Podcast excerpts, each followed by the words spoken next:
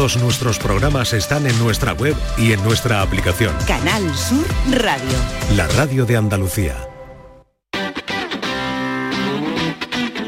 El pelotazo de Canal Sur Radio con Antonio Caamaño.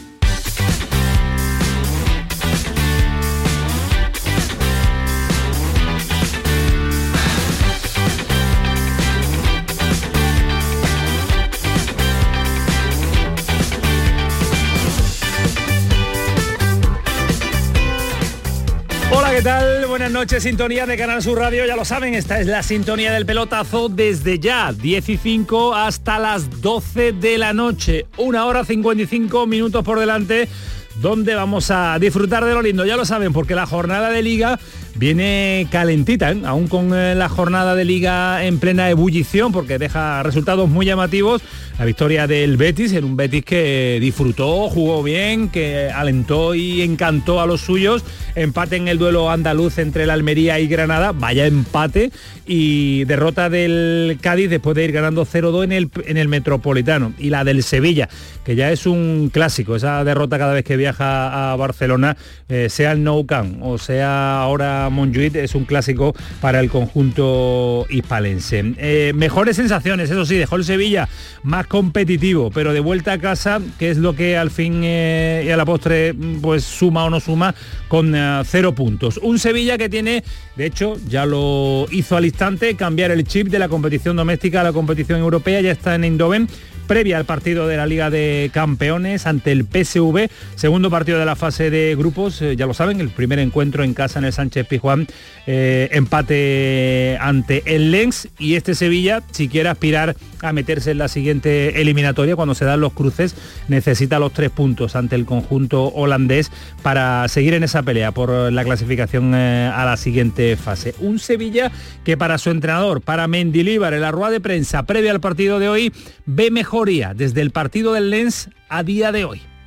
Eh, creo que hemos cogido más seguridad, creo que defendemos más arriba de lo que defendimos ese partido, creo que creo que somos más nosotros, más lo que éramos el año, la temporada pasada nosotros. Y creo que es lo que quiero, que nos acerquemos a un poco a, la idea de, juego de lo que, de lo que teníamos la, temporada pasada. Y yo creo que en ese sentido, poco, poco, poco a poco nos, estamos acercando y bueno, y eso quiere decir que, que bueno, que, vendrán los resultados, me imagino, porque si lo hacemos bien, eh, al final pues encajaremos poco, como estamos encajando, y, estaremos más acertados de, de cara al gol pues eh, mejoría, es verdad es que sí, el Sevilla ha mejorado, todavía le falta eh, ir con el crecimiento que se le espera una plantilla que llegó tarde, una plantilla compuesta a última, a última hora y un Sevilla que tiene que manifestarlo mañana en ese partido de la competición europea. Pero la jornada de, liga, insisto que ahora vamos a estar con Manolo Martín y con Ismael Medina para conocer el desplazamiento, viaje, horas previas, primer eh, y único entrenamiento al partido de mañana, sensaciones, en la baja de la Mela, ya está en Nesiri, ya ha recuperado jugadores importantes también el técnico del Sevilla, pero la jornada de liga que hoy lunes se va a recibir pues el análisis oportuno desde este programa, nos deja un montón de goles en ese duelo, duelo andaluz. 3-3 en el Almería-Granada, pudieron ser más, porque hubo palo, porque hubo penaltis y lamentablemente esa lesión grave de Luis Suárez en un partido tremendo. Para el eh, míster, para Lasarte, entrenador temporal, ahora nos va a contar Joaquín Américo, si es temporal o definitivo, eh, lógicamente después de ir ganando 3-0 en la primera parte y que te empaten, no es para estar contentos defender bien, nos han hecho tres goles, dos penaltis y al final, pues bueno, pues no podemos estar contentos. No está contento Almería y Granada, pues algo más contento, aunque pudo llevarse los tres puntos en una segunda parte espectacular con un Paco López, que mira que lleva años en esto del fútbol, pues todavía les sorprende este mundillo del baloncito. La explicación... ¿Qué quieres que te diga? La explicación.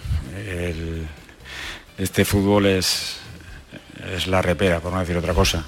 Esa es la explicación que encontró Paco López después de la locura de partido que vivimos en el Power Horror Stadium en el día de ayer. Y otro partidazo ya por la tarde-noche, partido que iba a priori en un horario con una temperatura elevada y que se movió a las 9 de la noche y lo agradecieron los jugadores, lo agradecieron los futbolistas y sobre todo el público del Villamarín que disfrutó con ese Betis Valencia 3-0, partidazo completísimo y de nuevo con un jugador que está tocado por una varita como Asandia o Pellegrini, ya lo saben, es veterano y lo que quiere es rebajar un poquito el nivel de azúcar que está recibiendo el chaval. Importante para mí es seguirle exigiendo a Sande que no crea que con dos goles ya llegó a triunfar en primera división. Lo importante es que él mantenga su actitud, que mantenga su rendimiento que está demostrando en estos partidos. Él mismo se siente apoyado por el cuerpo técnico y por los jugadores y me alegro muchísimo por él el futuro económico, de contractual, como le digo, no me corresponde a mí. me alegro, pero, me alegro, pero solo lleva dos goles. Hay que seguir exigiéndole y apretarle a un chaval que hace dos temporadas estaba jugando con los juveniles por uh, campos de Albero todavía y ahora está triunfando en primera división. Y la pena del fin de semana nos lo deja el Cádiz después de un primer tiempo extraordinario, se puso 0-2 marcó en el tramo final de esa primera mitad a corto distancia y en el inicio de la segunda empató el conjunto del eh, Cholo Simeone. Un Fali donde cada vez que se lesiona es parte fundamental de este equipo, sobre todo en la parcela defensiva y se vino de vuelta con cero puntos, remontó el Atlético de Madrid, 3-2 resultado final de un conjunto el colchonero que lleva tres victorias consecutivas, que parece que después de ganarle al Real Madrid ha encontrado ese golpe necesario del conjunto del Cholo Simeone. Lo que nos preocupa, el Cádiz, Sergio González, enfadado y enrabietado. La rabia que tenemos todos interna es que los dos goles que nos han metido son evitables. Tanto el segundo como el tercero de ellos son evitables. Me refiero, no te puede meter al Atlético Madrid un gol de esos goles. No te puede tener un gol como el primero de Grema que da el palo. Una acción muy buena por su parte técnicamente, un desmarque, un tercer hombre. Pero este gol en saque banda a nuestro favor, a la contra que te pillen, no te pueden pillar. Enrabietado estaba al marcharse con eh, cero puntos y con derrota de vuelta el entrenador del Cádiz. Ahora nos vamos a meter en el mejor análisis que pueden escuchar a esta hora en la radio, porque se lo ofertamos nosotros aquí en este pelotazo y se lo ofertan también, se lo ofrecen tanto Fali Pineda, Fali, ¿qué tal? Muy buenas. ¿Qué tal, Antonio? Muy buenas. Muy bien. ¿Todo bien? todo bien, todo bien. Viernes, sábado, domingo, lunes, ¿será por fútbol? Fin de semana de trabajo y ¿Solo trabajo? No me gusta que me digas eso. Básicamente sí. ¿Sí? Sí, sí, pero ¿Ninguna bueno. salidita, ningún disfrute? No, poca cosa. Un sábado por la noche este Fali, me, este Fali me la han cambiado. No, ¿qué tal? Muy buenas. Buenas noches. Yo sí tuve mis borracheras el viernes y el sábado, hay que decirlo así. Bueno, hay que, hay que desfogar un... No, no, no, no, bueno, no, de mediodía. Lo que tiene la edad es que cambia la noche por el mediodía, pero una mediodía, un viernes bueno, un sábado, eso es maravilloso. Fali, pero Fali está entregado ahora a la literatura. Está bueno, está, en Netflix, Prime Video, noche de sofá, claro, es otra vida. Vivo en la paz de los sentidos, efectivamente. que no en el sentido de la paz. bueno, ¿qué, ¿qué detalle os deja en esta apertura de programa el fin de semana? Que después, insisto, que nos vamos a tener que meter en, muchísima profundidad, porque ha sido una jornada de goles, una jornada de buen fútbol, una jornada de entretenernos. Tenemos ahora además fútbol en directo. Con este no nos estamos entreteniendo mucho, con un Las Palmas Celta, empate a cero, Las Palmas que juega bien pero que pierde, pierde casi siempre. Pero ¿con qué te queda, Fali? ¿Con qué detalle del fin de semana de A mí yo creo que el reencuentro del Betis con, su fútbol, con su gente, con la victoria, a mí me gustó mucho. Me gustó mucho el partido que hizo el Betis, bastante completo. Dominó muchas facetas del juego y, recuperó muy buenas sensaciones.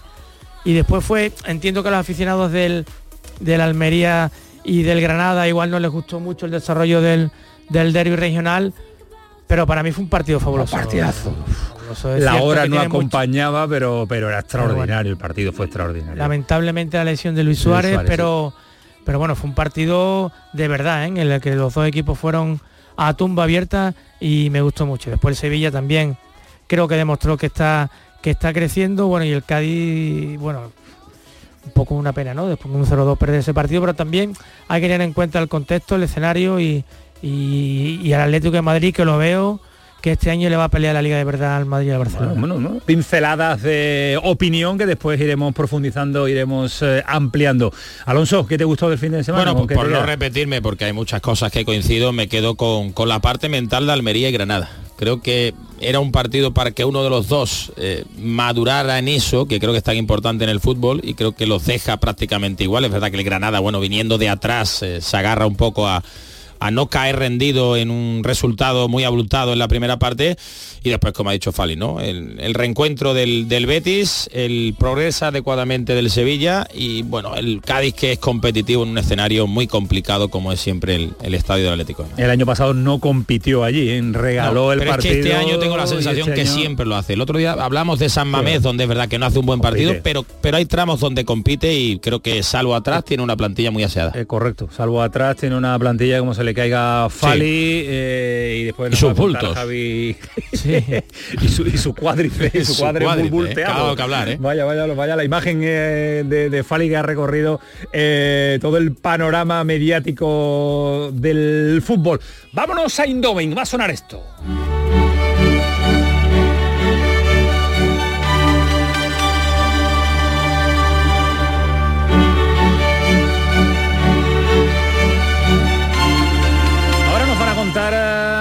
Manolo Martín, Ismael Medina, pero antes que nos cuenten cómo os imagináis a, Manolo Martín y a Ismael Medina ahora, dónde deben estar.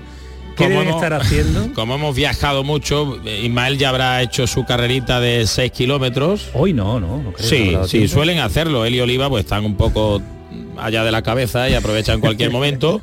Manolo habrá comido bien y habrá hecho sus pedazos de fotos dentro del estadio para subir, no sé si tiene Instagram o no, pero al, estado.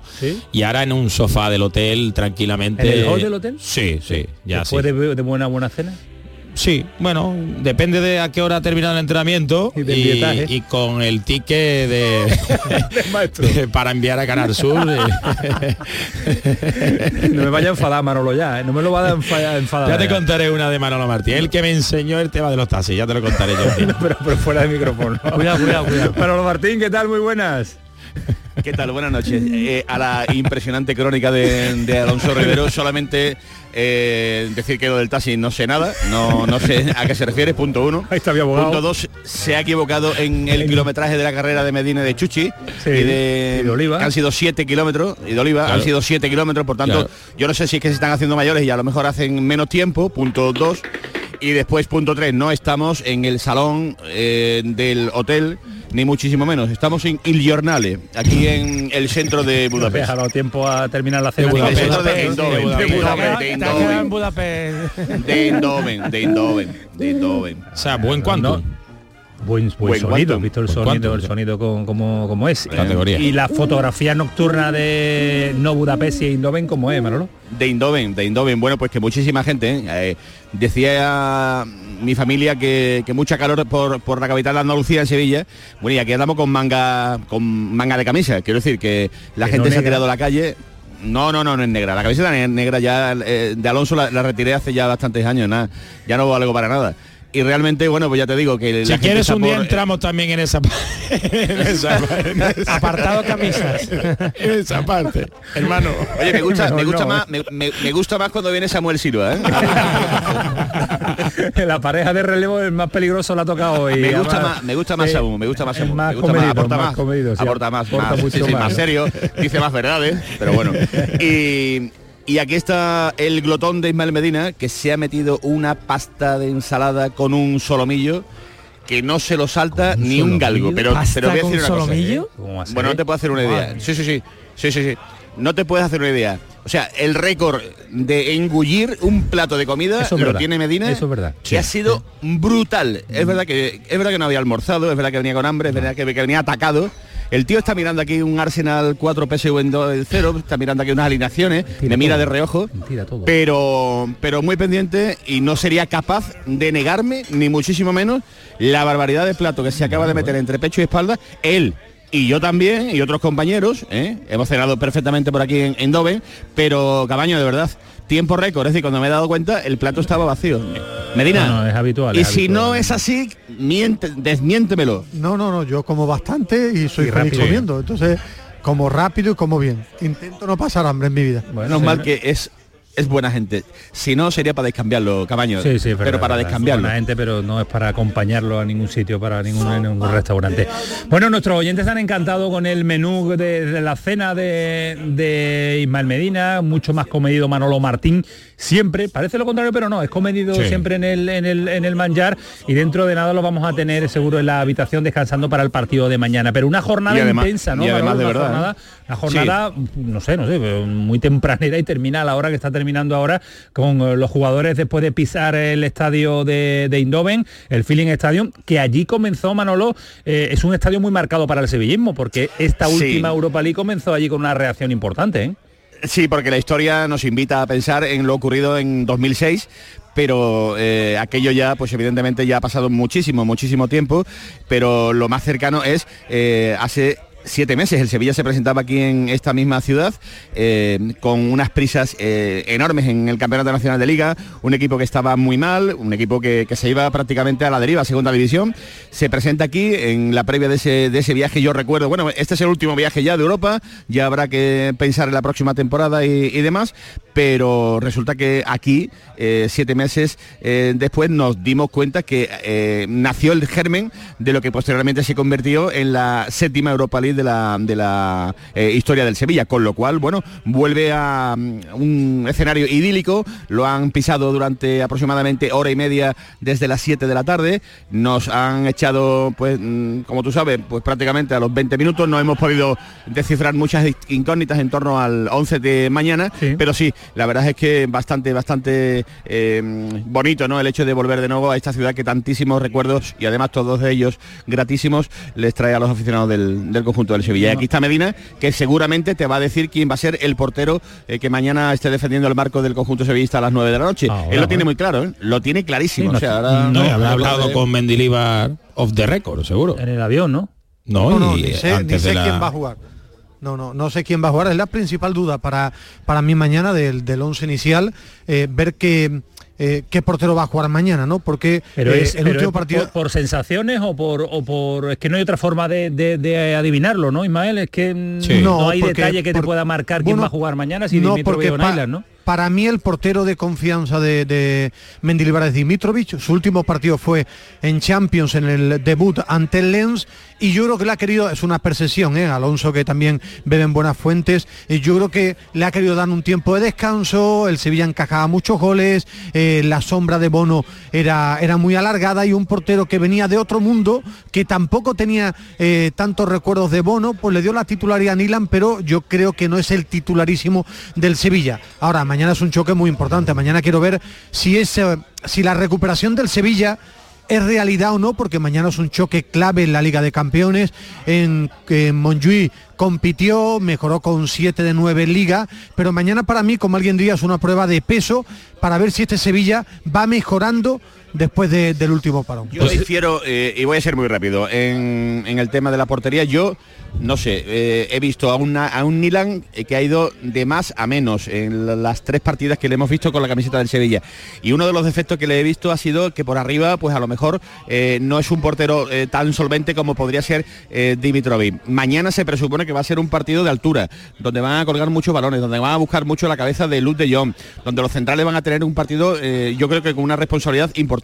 Y a mí me hace pensar todas estas cosas, unido a que no ha jugado los últimos partidos de Dimitrovic, a que el serio mañana podría volver a jugar con galones en Liga de Campeones. Pero, repito, eso es simplemente eh, una impresión diferente a la de... A mí, a, mí me ha sorprendido Naila, ¿eh? yo según lo que no lo había visto ni lo había conocido. ¿eh? Yo, yo mis sensaciones primero, eh, yo lo que a mí me consta es que no, no es, esto es lo que a mí me consta, no, no es que lo ponga para, digamos, desahogar la mente de Dimitrovich, llega un momento en el que él sabe que se juega el puesto y pone a lo que ve mejor del entrenamiento. Él entiende que lo que jugó en Pamplona lo que jugó ante la Almería es lo mejor. De hecho, quita a Ramos porque él entiende que la presión alta de la que hablábamos el último programa que yo estuve aquí, pues es fundamental para rascar lo que él quiere en cuanto al juego del Sevilla y lo ejecuta sabiendo que si pierde y deja a Ramos fuera le va a caer lo más grande y que el partido ante el Barcelona lo podía finiquitar y por eso tengo la sensación de que con esas expectativas, yo estoy contigo Antonio, yo creo que él, él ha visto algo, se ha demostrado en el terreno de juego Yo si tuviera que apostar esto, no lo sé, yo creo que mañana va a jugar Nilan, porque él sabe también que en la Champions mañana es un partido fundamental para el devenir del grupo, por mucho que quede... Porque si él considera lo eh, mejor Nylan, mañana va a poner lo mejor. creo que, va, creo que va mucho mejor por arriba y creo que tiene un mejor desplazamiento en largo y para mí transmite más seguridad a la defensa. A día de hoy sí. yo creo que, Sergio Ramos no juega. Yo creo que sí, juega Sergio y apuesta por Nilan. Yo solo tengo la duda de Badeo Gudel. Yo creo que Sergio va a jugar mañana y eh, lo de Bade es porque en el juego aéreo va mejor que Gudel y creo que va a poner a los dos centrales de juego aéreo. Y yo creo que Nilan, aunque Dimitrov va a empezar a jugar en breve, no sé cuándo, pero yo no creo que Nilan vaya a ser el portero titularísimo de aquí hasta que termine la primera no, pero si, lo hace, si, lo hace, bien porque lo va a quitar. No, va a ser titularísimo Ismael porque no es un bono, pero sí, a ver, lo que hizo Bono el año pasado por el currículum que tenía era obligar al entrenador a darle por la presión, a ver, eh, que se me entienda, por la presión, porque sabe que es buenísimo y, no puede quitarle minutos, le obliga a darle una competición importante. Bono se ha ido. Eh, son dos porteros parejos para él, ¿no? Es verdad que uno tiene un cariño de haber trabajado con él mucho, pero que en ese sentido yo mi idea, ¿eh? creo que si sigue trabajando a este nivel, hombre, le va a dar la Copa del Rey, pero no va a tener por qué darle otra competición y mucho menos una competición como la Champions con el nivel de equipos que hay. A pero veis, para cerrar este tema, Manolo, Ismael, eh, Fali, eh, Alonso, ¿veis, rotación en la portería? Yo, no. A día de hoy no, salvo que él baje el nivel, el otro lo aumente el entrenamiento y le toque su turno y se quede jugando. ¿Y en Eindhoven? ¿Qué veis? Yo, yo apuesto por Nila. Yo también. Yo, en mi Yo apuesto por Dimitrovich.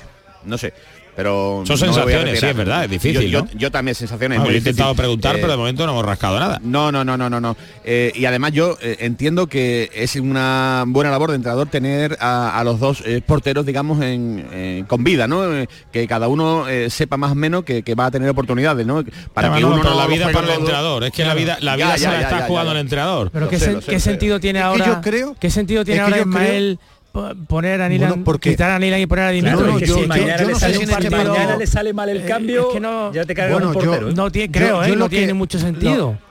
No, lo que pasa es que si hay una realidad que lo apuntaba Alonso. El portero titular para Mendilibar era Dimitrovich, pero Dimitrovich no ha arrancado bien. Claro. Sí, sí, era, no ha arrancado bien y pero yo creo que él no ve tanta diferencia entre Milan y Dimitrovic. Entonces por eso no es el titularísimo, no es Fernando, no es eh, no, no, es Bono. Es decir, muchos piensan, había para mí un debate estéril, bueno, cada uno puede debatir lo que quiera, tampoco yo he dicho una tontería estéril, no.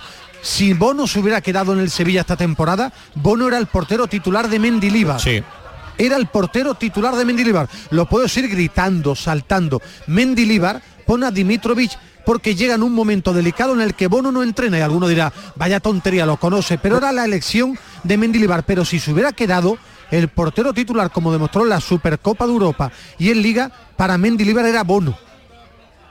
Sí, sí, sí. Pero por eso te digo, eh, comienza, no lo hace bien, él sabe que se juega el puesto, le da una vuelta a todo, pone lo mejor que tiene sin pensar ni mucho menos y bueno, de momento lo está haciendo bien. Avanzamos. Sergio Ramos, mañana decía Fali, no yo lo veo. Yo creo que sí, yo creo que de Liga de Campeones fuera de casa, después del partido que hizo ante el Barcelona, yo creo que Sergio Ramos. Yo mañana, sí, en Liga no.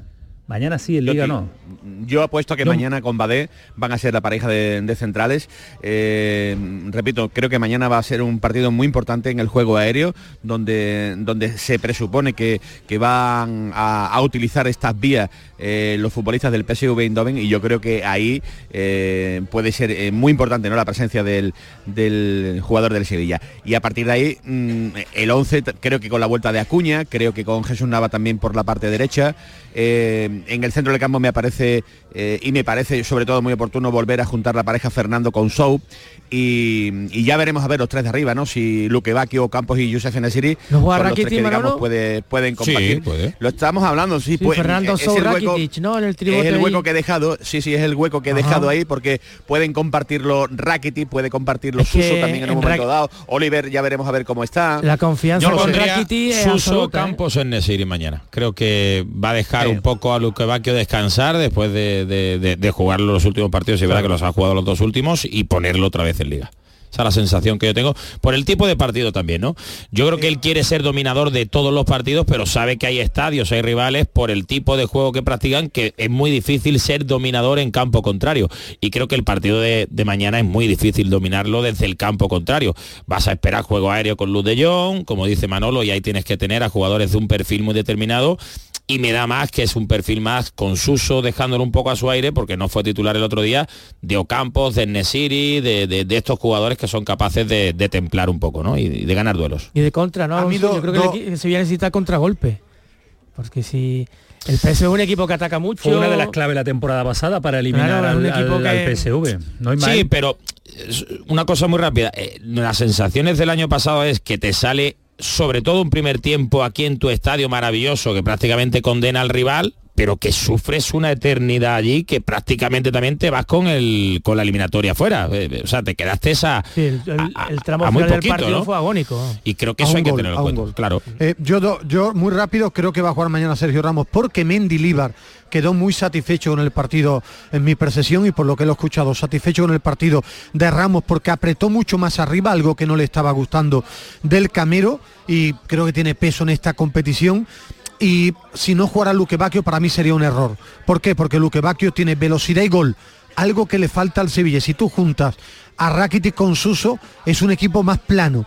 Y el PSV ataca muy bien, pero también defiende regular. Y si tú te dedicas a jugar lento, creo que el Sevilla sufriría. A mí me sorprendería que tú no aproveches el buen momento de forma de Luque Bacchio. Eh, al margen de la alineación, porque empieza a tener muchas variantes, Manolo Martín, ahora el entrenador, es verdad que ahora la plantilla tiene una segunda línea mucho más eh, competitiva que tenía la temporada pasada y aún así el resultado fue espectacular en la, Europa League. Tiene más variaciones, tiene más variantes. Eh, ¿Habéis notado la mejoría? Porque ha sido una nota predominante de los sonidos de, de Mendilibar, que le habéis preguntado en la sala de prensa, también, también de, de Suso que ha, coincidido con el entrenador Manolo Martín, y ahora vamos a escucharlo, en el que eh, lo notan más equipos. Este es el sonido, ahora lo debatimos.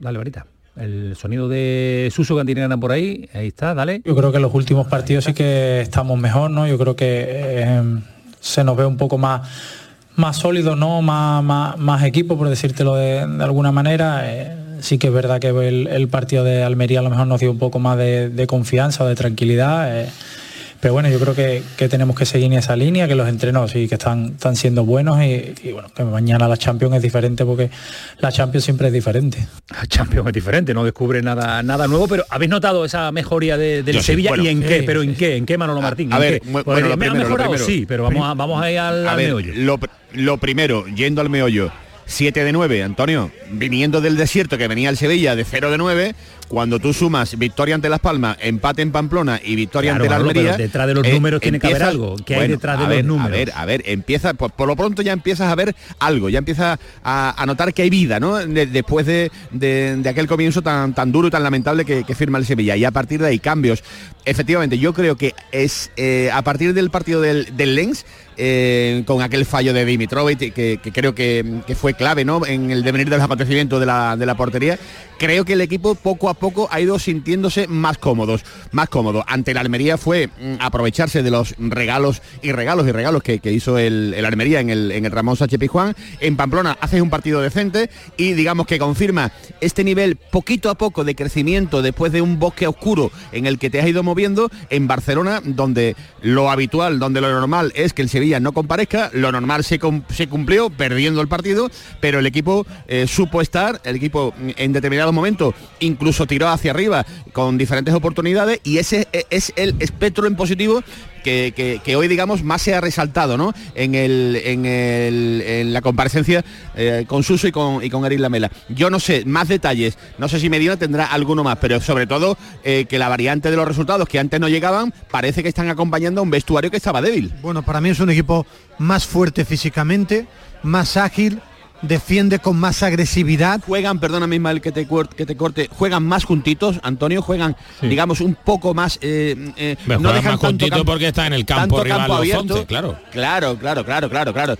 y eso, bueno, pues poco a poco te, da, te da un poco la, imagen de lo que estamos hablando de un equipo que quiere un poquito más. El Sevilla ha crecido físicamente porque ha tenido, ha traído jugadores más físicos y lo que ha crecido es en, en seguridad de equipo. Ahora esto debe quedar refrendado con, con resultados. Mañana va a jugar eh, creo que se está pasando por alto ante un muy buen equipo. ¿eh? El PSV lleva 19 eh, partidos sin perder en casa, ha comenzado la liga holandesa dominando de una forma brutal, con una media de más de tres goles, ha firmado buenos suplentes buenos suplentes porque Irving Lozano, eh, que pagaron 15 kilos suplentes, es un buen equipo. Por eso las sensaciones que ha mejorado, porque hacerlo peor. El problema es que el Sevilla ha tirado los tres primeros partidos a la basura. Entonces ha mejorado para mí, yo lo dije cuando se cerró el mercado y lo debatí con ustedes, tiene una buena plantilla.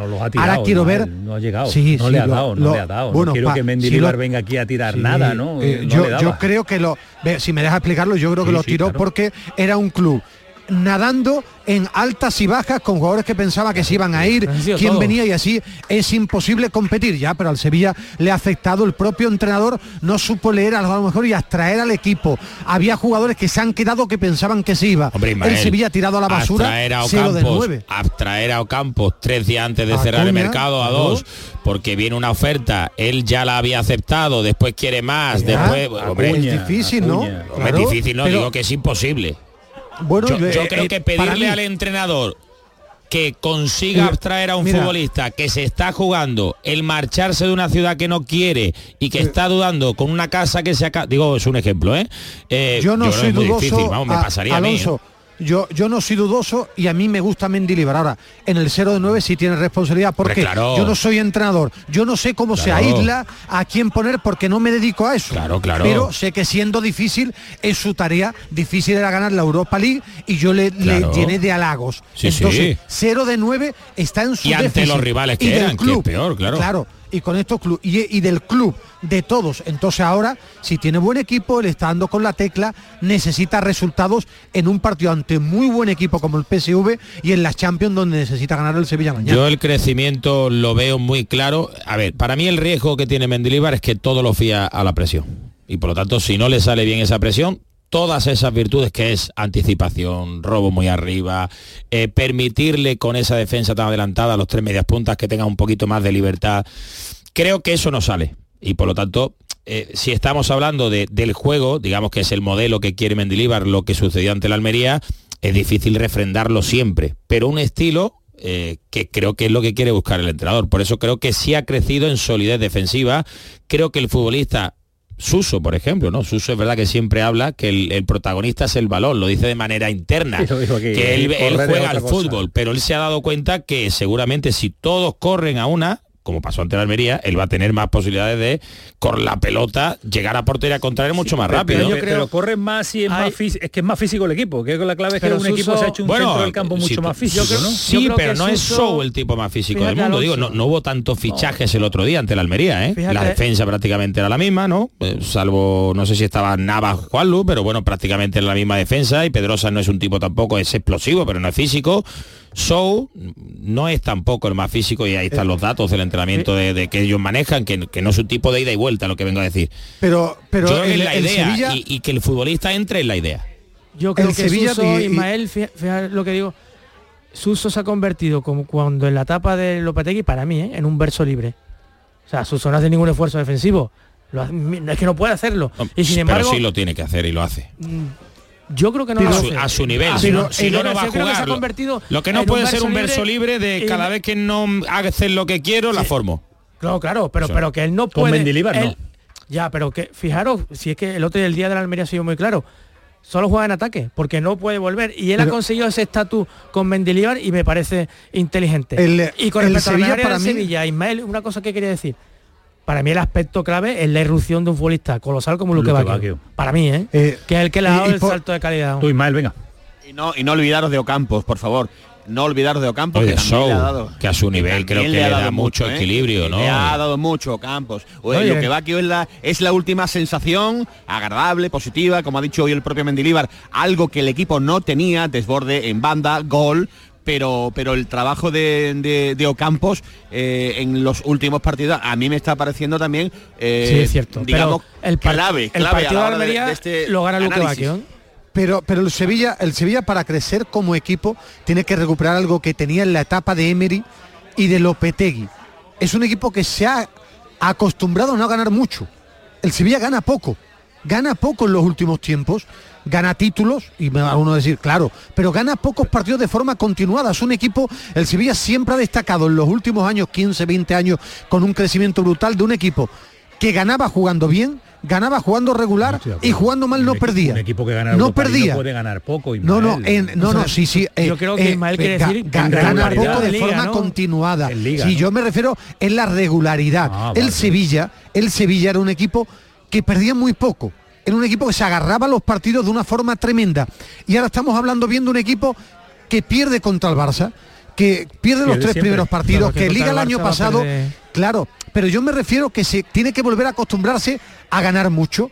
Y para ganar mucho tiene que tener muchos disfraces de equipos, que era el gran mérito de Lopetegui, de Emery y en la Europa League de, de Mendilibar, porque el, el Sevilla de Mendilibar en Europa no pierde Fuera de casa no gana, pero no pierde. Entonces yo creo que el Sevilla tiene que acostumbrarse a ganar, a puntuar, a ser sólido, porque últimamente la regularidad en liga le cuesta ganar y ahí está el crecimiento para mí de una buena plantilla que tiene el Sevilla individualmente. este año, vamos, no sé si los números no me bailan, creo que no se ha ganado ni un solo partido fuera de casa esta temporada en, Liga y en Champions, que son las competiciones que hasta el momento ha jugado el, el Sevilla, con lo cual, bueno, a ver qué...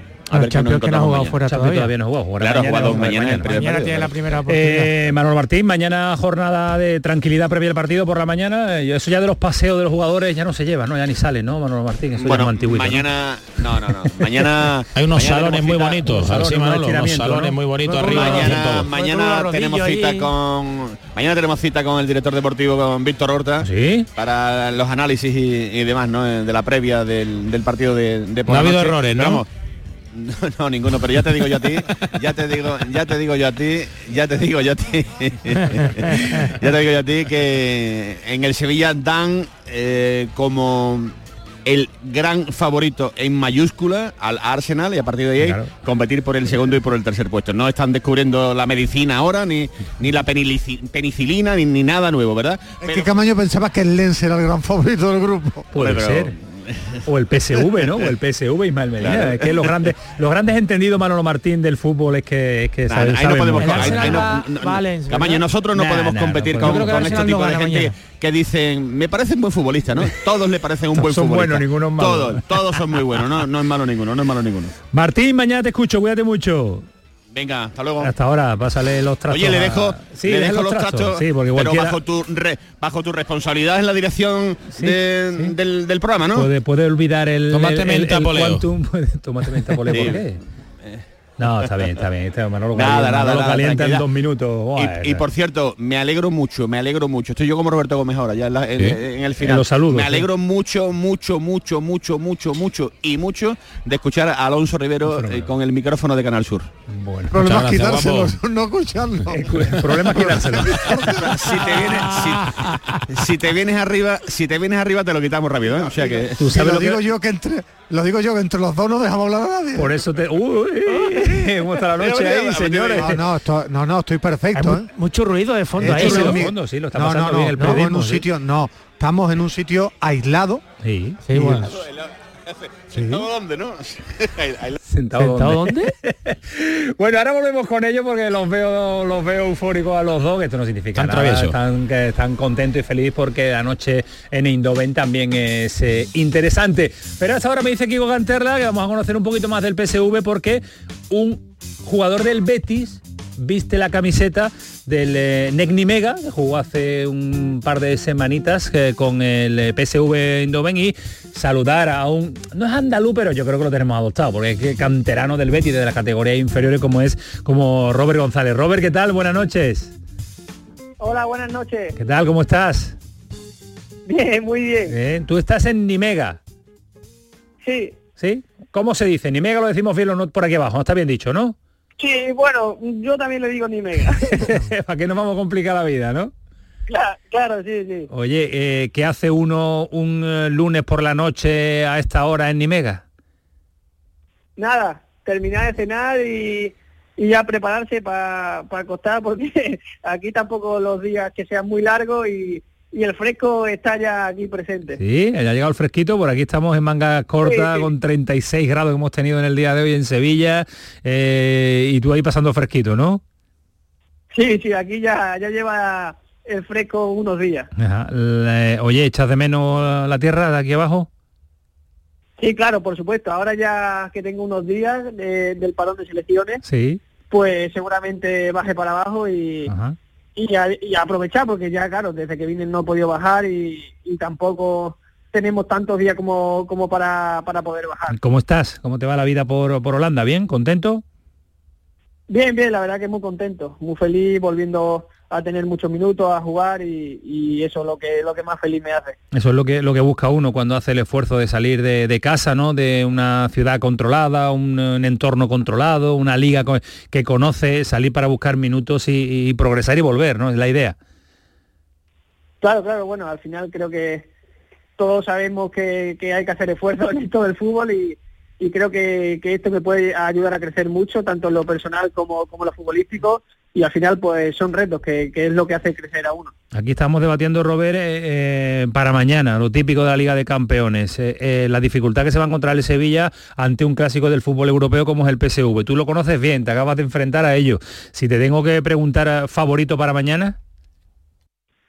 Bueno, eso no lo sé porque, porque, porque es fútbol, al final el fútbol nunca se sabe, pero bueno, yo me enfrenté contra ellos y la verdad que son, son un gran equipo que, que maneja mucho registro, que tiene jugadores para jugar al balón, también jugadores para salir a contra y creo que, que, va a ser un partido un partido bonito como, como todos los de Champions.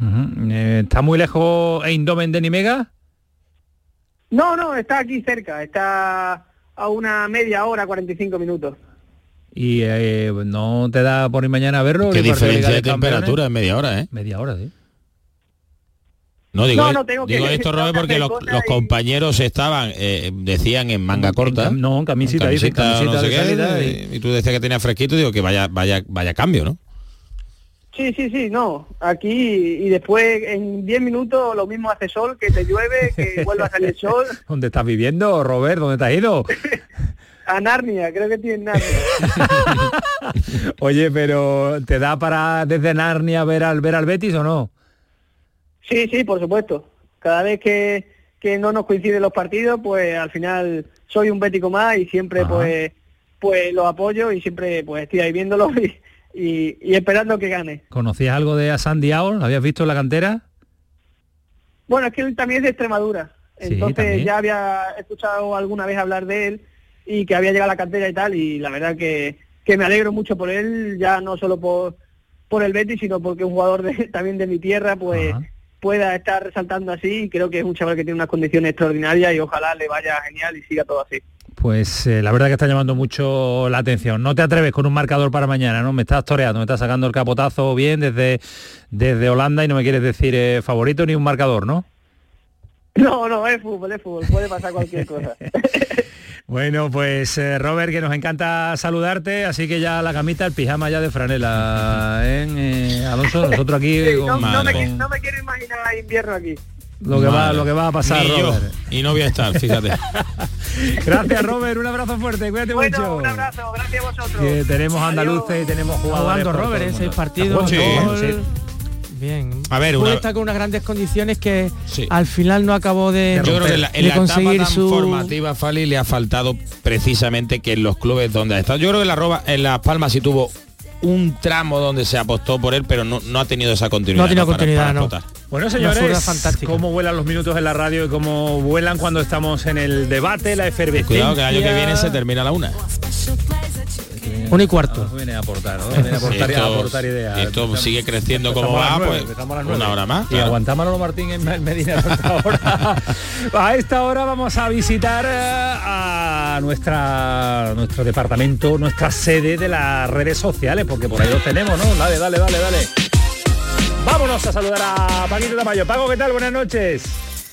¿Qué tal Antonio? Buenas noches. Pues como siempre queremos conocer la opinión de nuestros seguidores y oyentes. ¿Dónde? Pues en arroba el pelotazo CSR. Hoy no tenemos a Ismael para preguntarle por nuestro WhatsApp, pero lo volvemos a recordar. El 616 157 157 Alonso ya la semana que viene va a ser al que se lo preguntemos ¿qué pregunta hemos lanzado hoy valga la redundancia en nuestras redes? pues tras la mejoría del Sevilla en los últimos partidos ¿crees que tiene opciones de hacer algo en Eindhoven? Bueno, pues cuatro respuestas. La primera que hemos dado es sí debe ganar. La segunda sí, pero el partido estará igualado. La tercera es que el partido será complicado, unos puntos suspensivos, le dejamos ahí a que el oyente piense. Y la cuarta es que no, que tiene que mejorar todavía más para poder sacar algo. Con un 37% ahora mismo eh, va ganando claramente el sí debe ganar. Y también han llegado a nuestro WhatsApp dos comentarios. El primero de un oyente que nos dice que mañana debe jugar Niland. Si Mendilibar ha apostado por él, que lo haga de verdad. Si mañana Dimitrovic fallase, el portero quedaría demasiado señalado. Y otro oyente nos dice, comparto la opinión de Manolo Martín, se está hablando mucho de Luque Bacchio y poco del nivel de Ocampos. El argentino ha recuperado su mejor nivel y lleva el peso del ataque del equipo. Bueno, pues esa es la opinión de, de nuestros oyentes y de nuestros seguidores a través de las redes sociales. Madre mía, miro el reloj, como diría Manolo Martín, se me ha ido el programa. 11 minutos para las 11, no te rías, que Canterla, que es verdad que eso nos ha ido. Mira la escaleta uno y todo lo que tiene que meter hasta las 12 de la noche, pero vamos a ello, vamos a intentarlo. Juan Carlos para al frente de los mandos técnicos, Kiko Canterla que me mira y dice, ya esto no hay quien lo ordene. Vámonos que nos vamos, pero no. El pelotazo de Canal Sur Radio con Antonio Caamaño.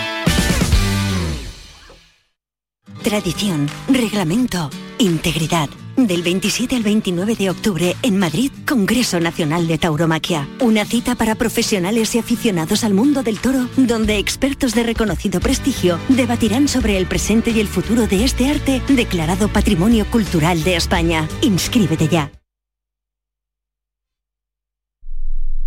Canal Sur Radio.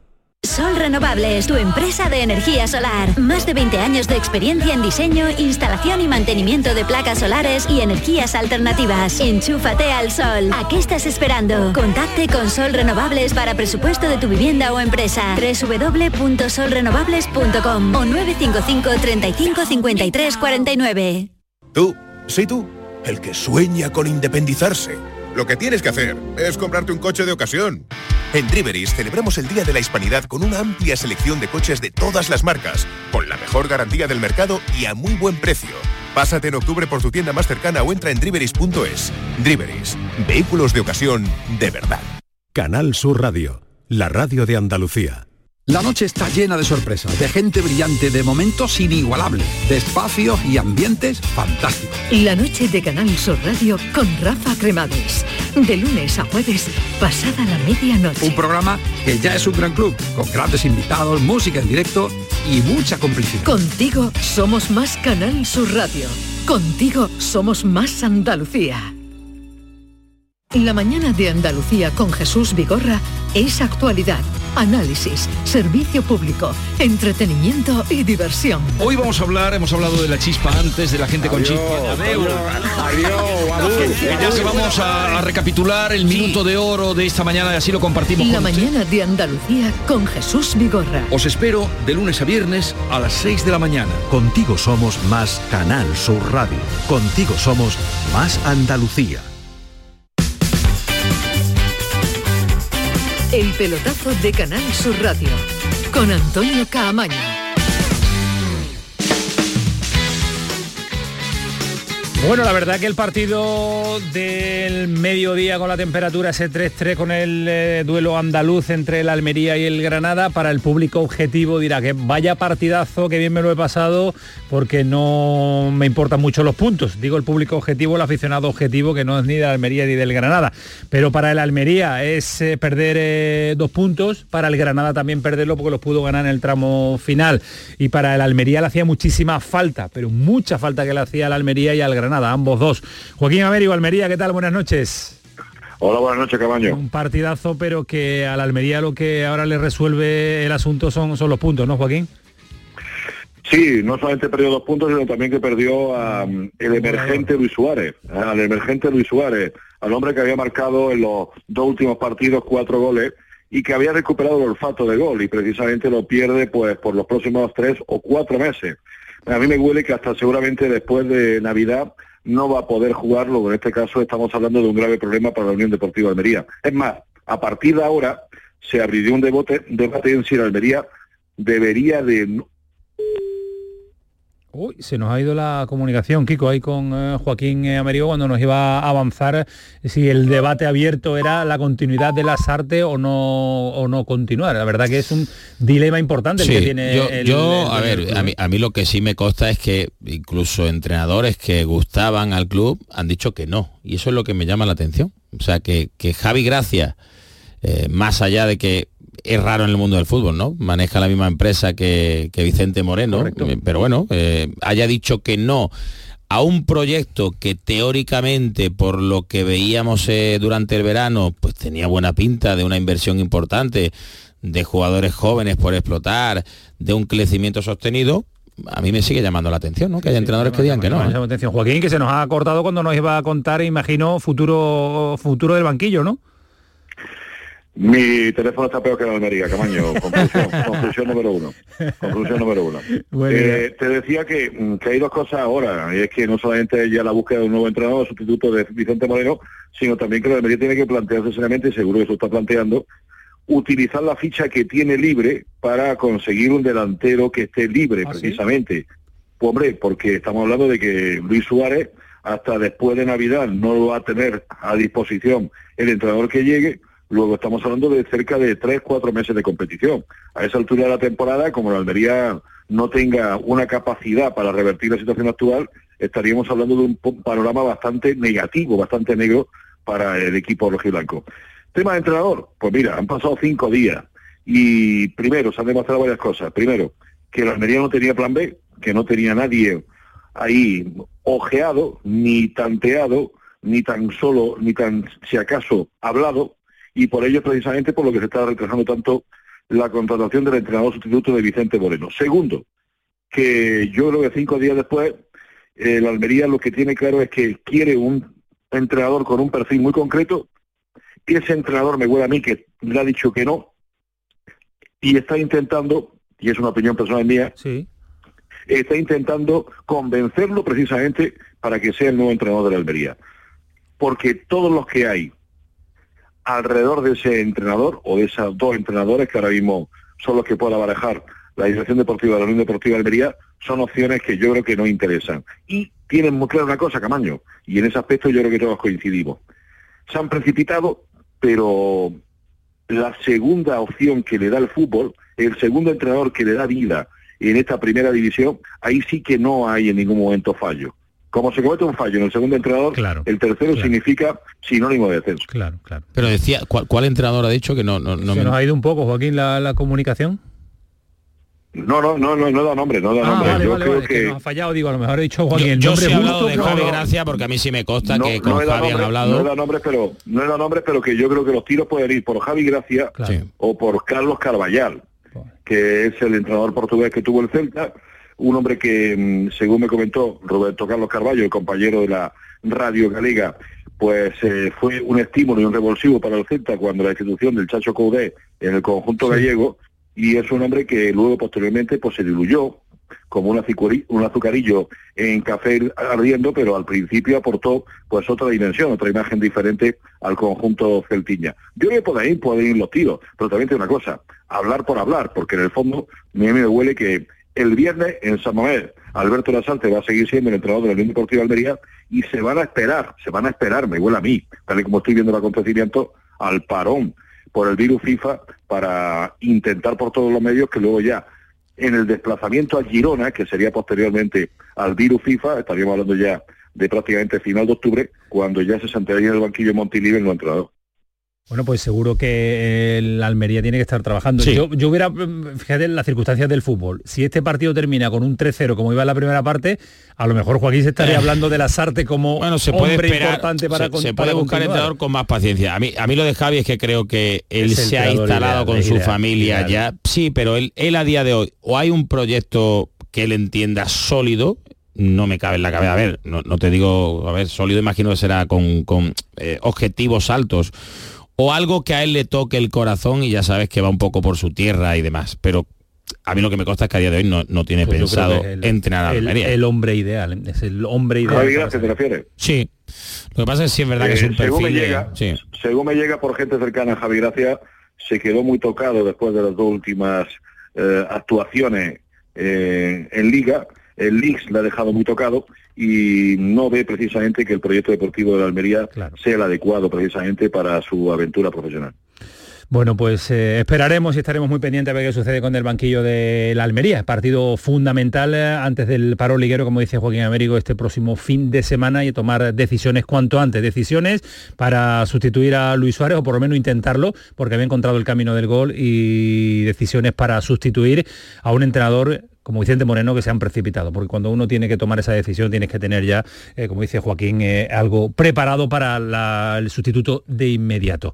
Pero no ha actuado bien qué complicada, Qué complicada la consolidación en primera Muy de, de, los equipos que bueno, han ascendido, se han mantenido, en este caso Almería, ah, hizo la pinta que era bastante buena en verano y de repente todo, todo se ha complicado. Es muy difícil esa transición convertirte un equipo consolidado en primera es dificilísima. es que Joaquín lo ha aplicado bien durante todo el verano. Cuando vendes eh, el 80% de la plantilla y cuando vendes el 70% ¿eh? de la plantilla. pero yo creo que ha invertido bien. bueno, ha hecho buenos fichajes. Bueno, bien, bien habrá que verlo. Lo que ha hecho es invertir. En fin. Yo creo que ha firmado jugadores, no ha firmado equipo. Y, os dejo un tema al debate. Y es que si en seis minutos la activación de dos jugadores, la conexión Ramasani Luis Suárez, pues podría darle más vida al girense Alberto Lasarte. Y en la segunda parte, yo creo que yo creo que ya Vicente Moreno estaba en el banquillo. En ese caso, ¿quién se retrató? Yo creo que se los jugadores, ¿no? Pues totalmente de acuerdo. Gracias, Joaquín. Un abrazo fuerte. Buenas noches. Hasta luego, adiós. Llegamos a las 11 de la noche. A partir de ahora, a partir de ahora también eh, Sevilla se va a sumar eh, con nosotros porque el llamador, Vara, ya, ya estamos de llamador. Es que ya esto es un no parar en esta casa. En Canal Sur Radio vamos a la par el llamador. Y fíjate cuando llegan los carnavales, Juan Carlos Vara. Los carnavales, el llamador, el pelotazo, todo en la hora de...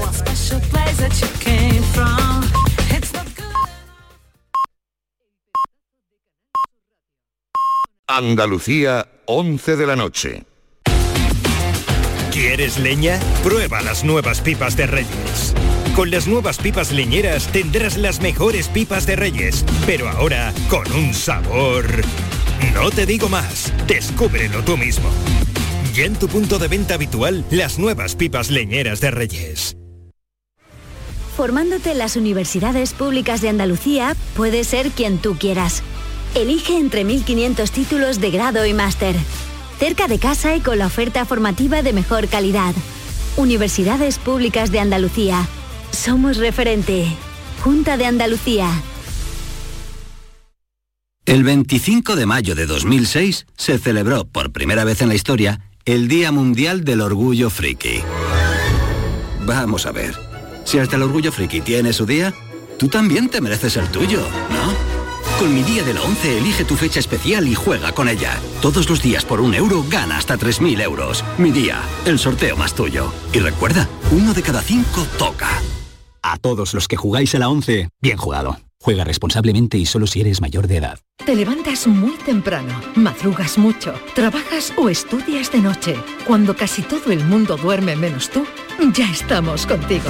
En la mañana de Andalucía, el Club de los Primeros de Canal Sur Radio, con Charo Padilla. De lunes a viernes desde las 5 de la mañana. Contigo somos más Canal Sur Radio. Contigo somos más Andalucía. El pelotazo de Canal Sur Radio con Antonio Caamaño. 11 y 1 nos quedan hasta las 12 de la noche, muchos minutos de radio, muchos minutos de hablar del Granada ahora, del Cádiz, eh, de lo que tiene Fali en su cuádrice y también del Betis en el tramo final, Ryder Cup, bueno, no, nos queda, no nos queda prueba por delante. Eh, se suman ahora también eh, los oyentes de Sevilla que han estado disfrutando del, del llamador.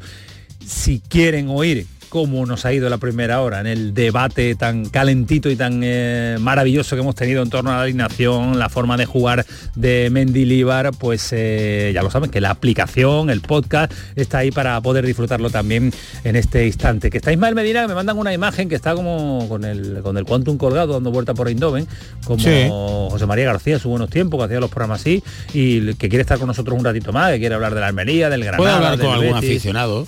Él no es de eso, él no es de hacer encuestas por la calle. Ismael Medina. Escuchando atentamente el programa, que me gusta escucharlo mientras paseo, que es algo muy agradable por Indoven.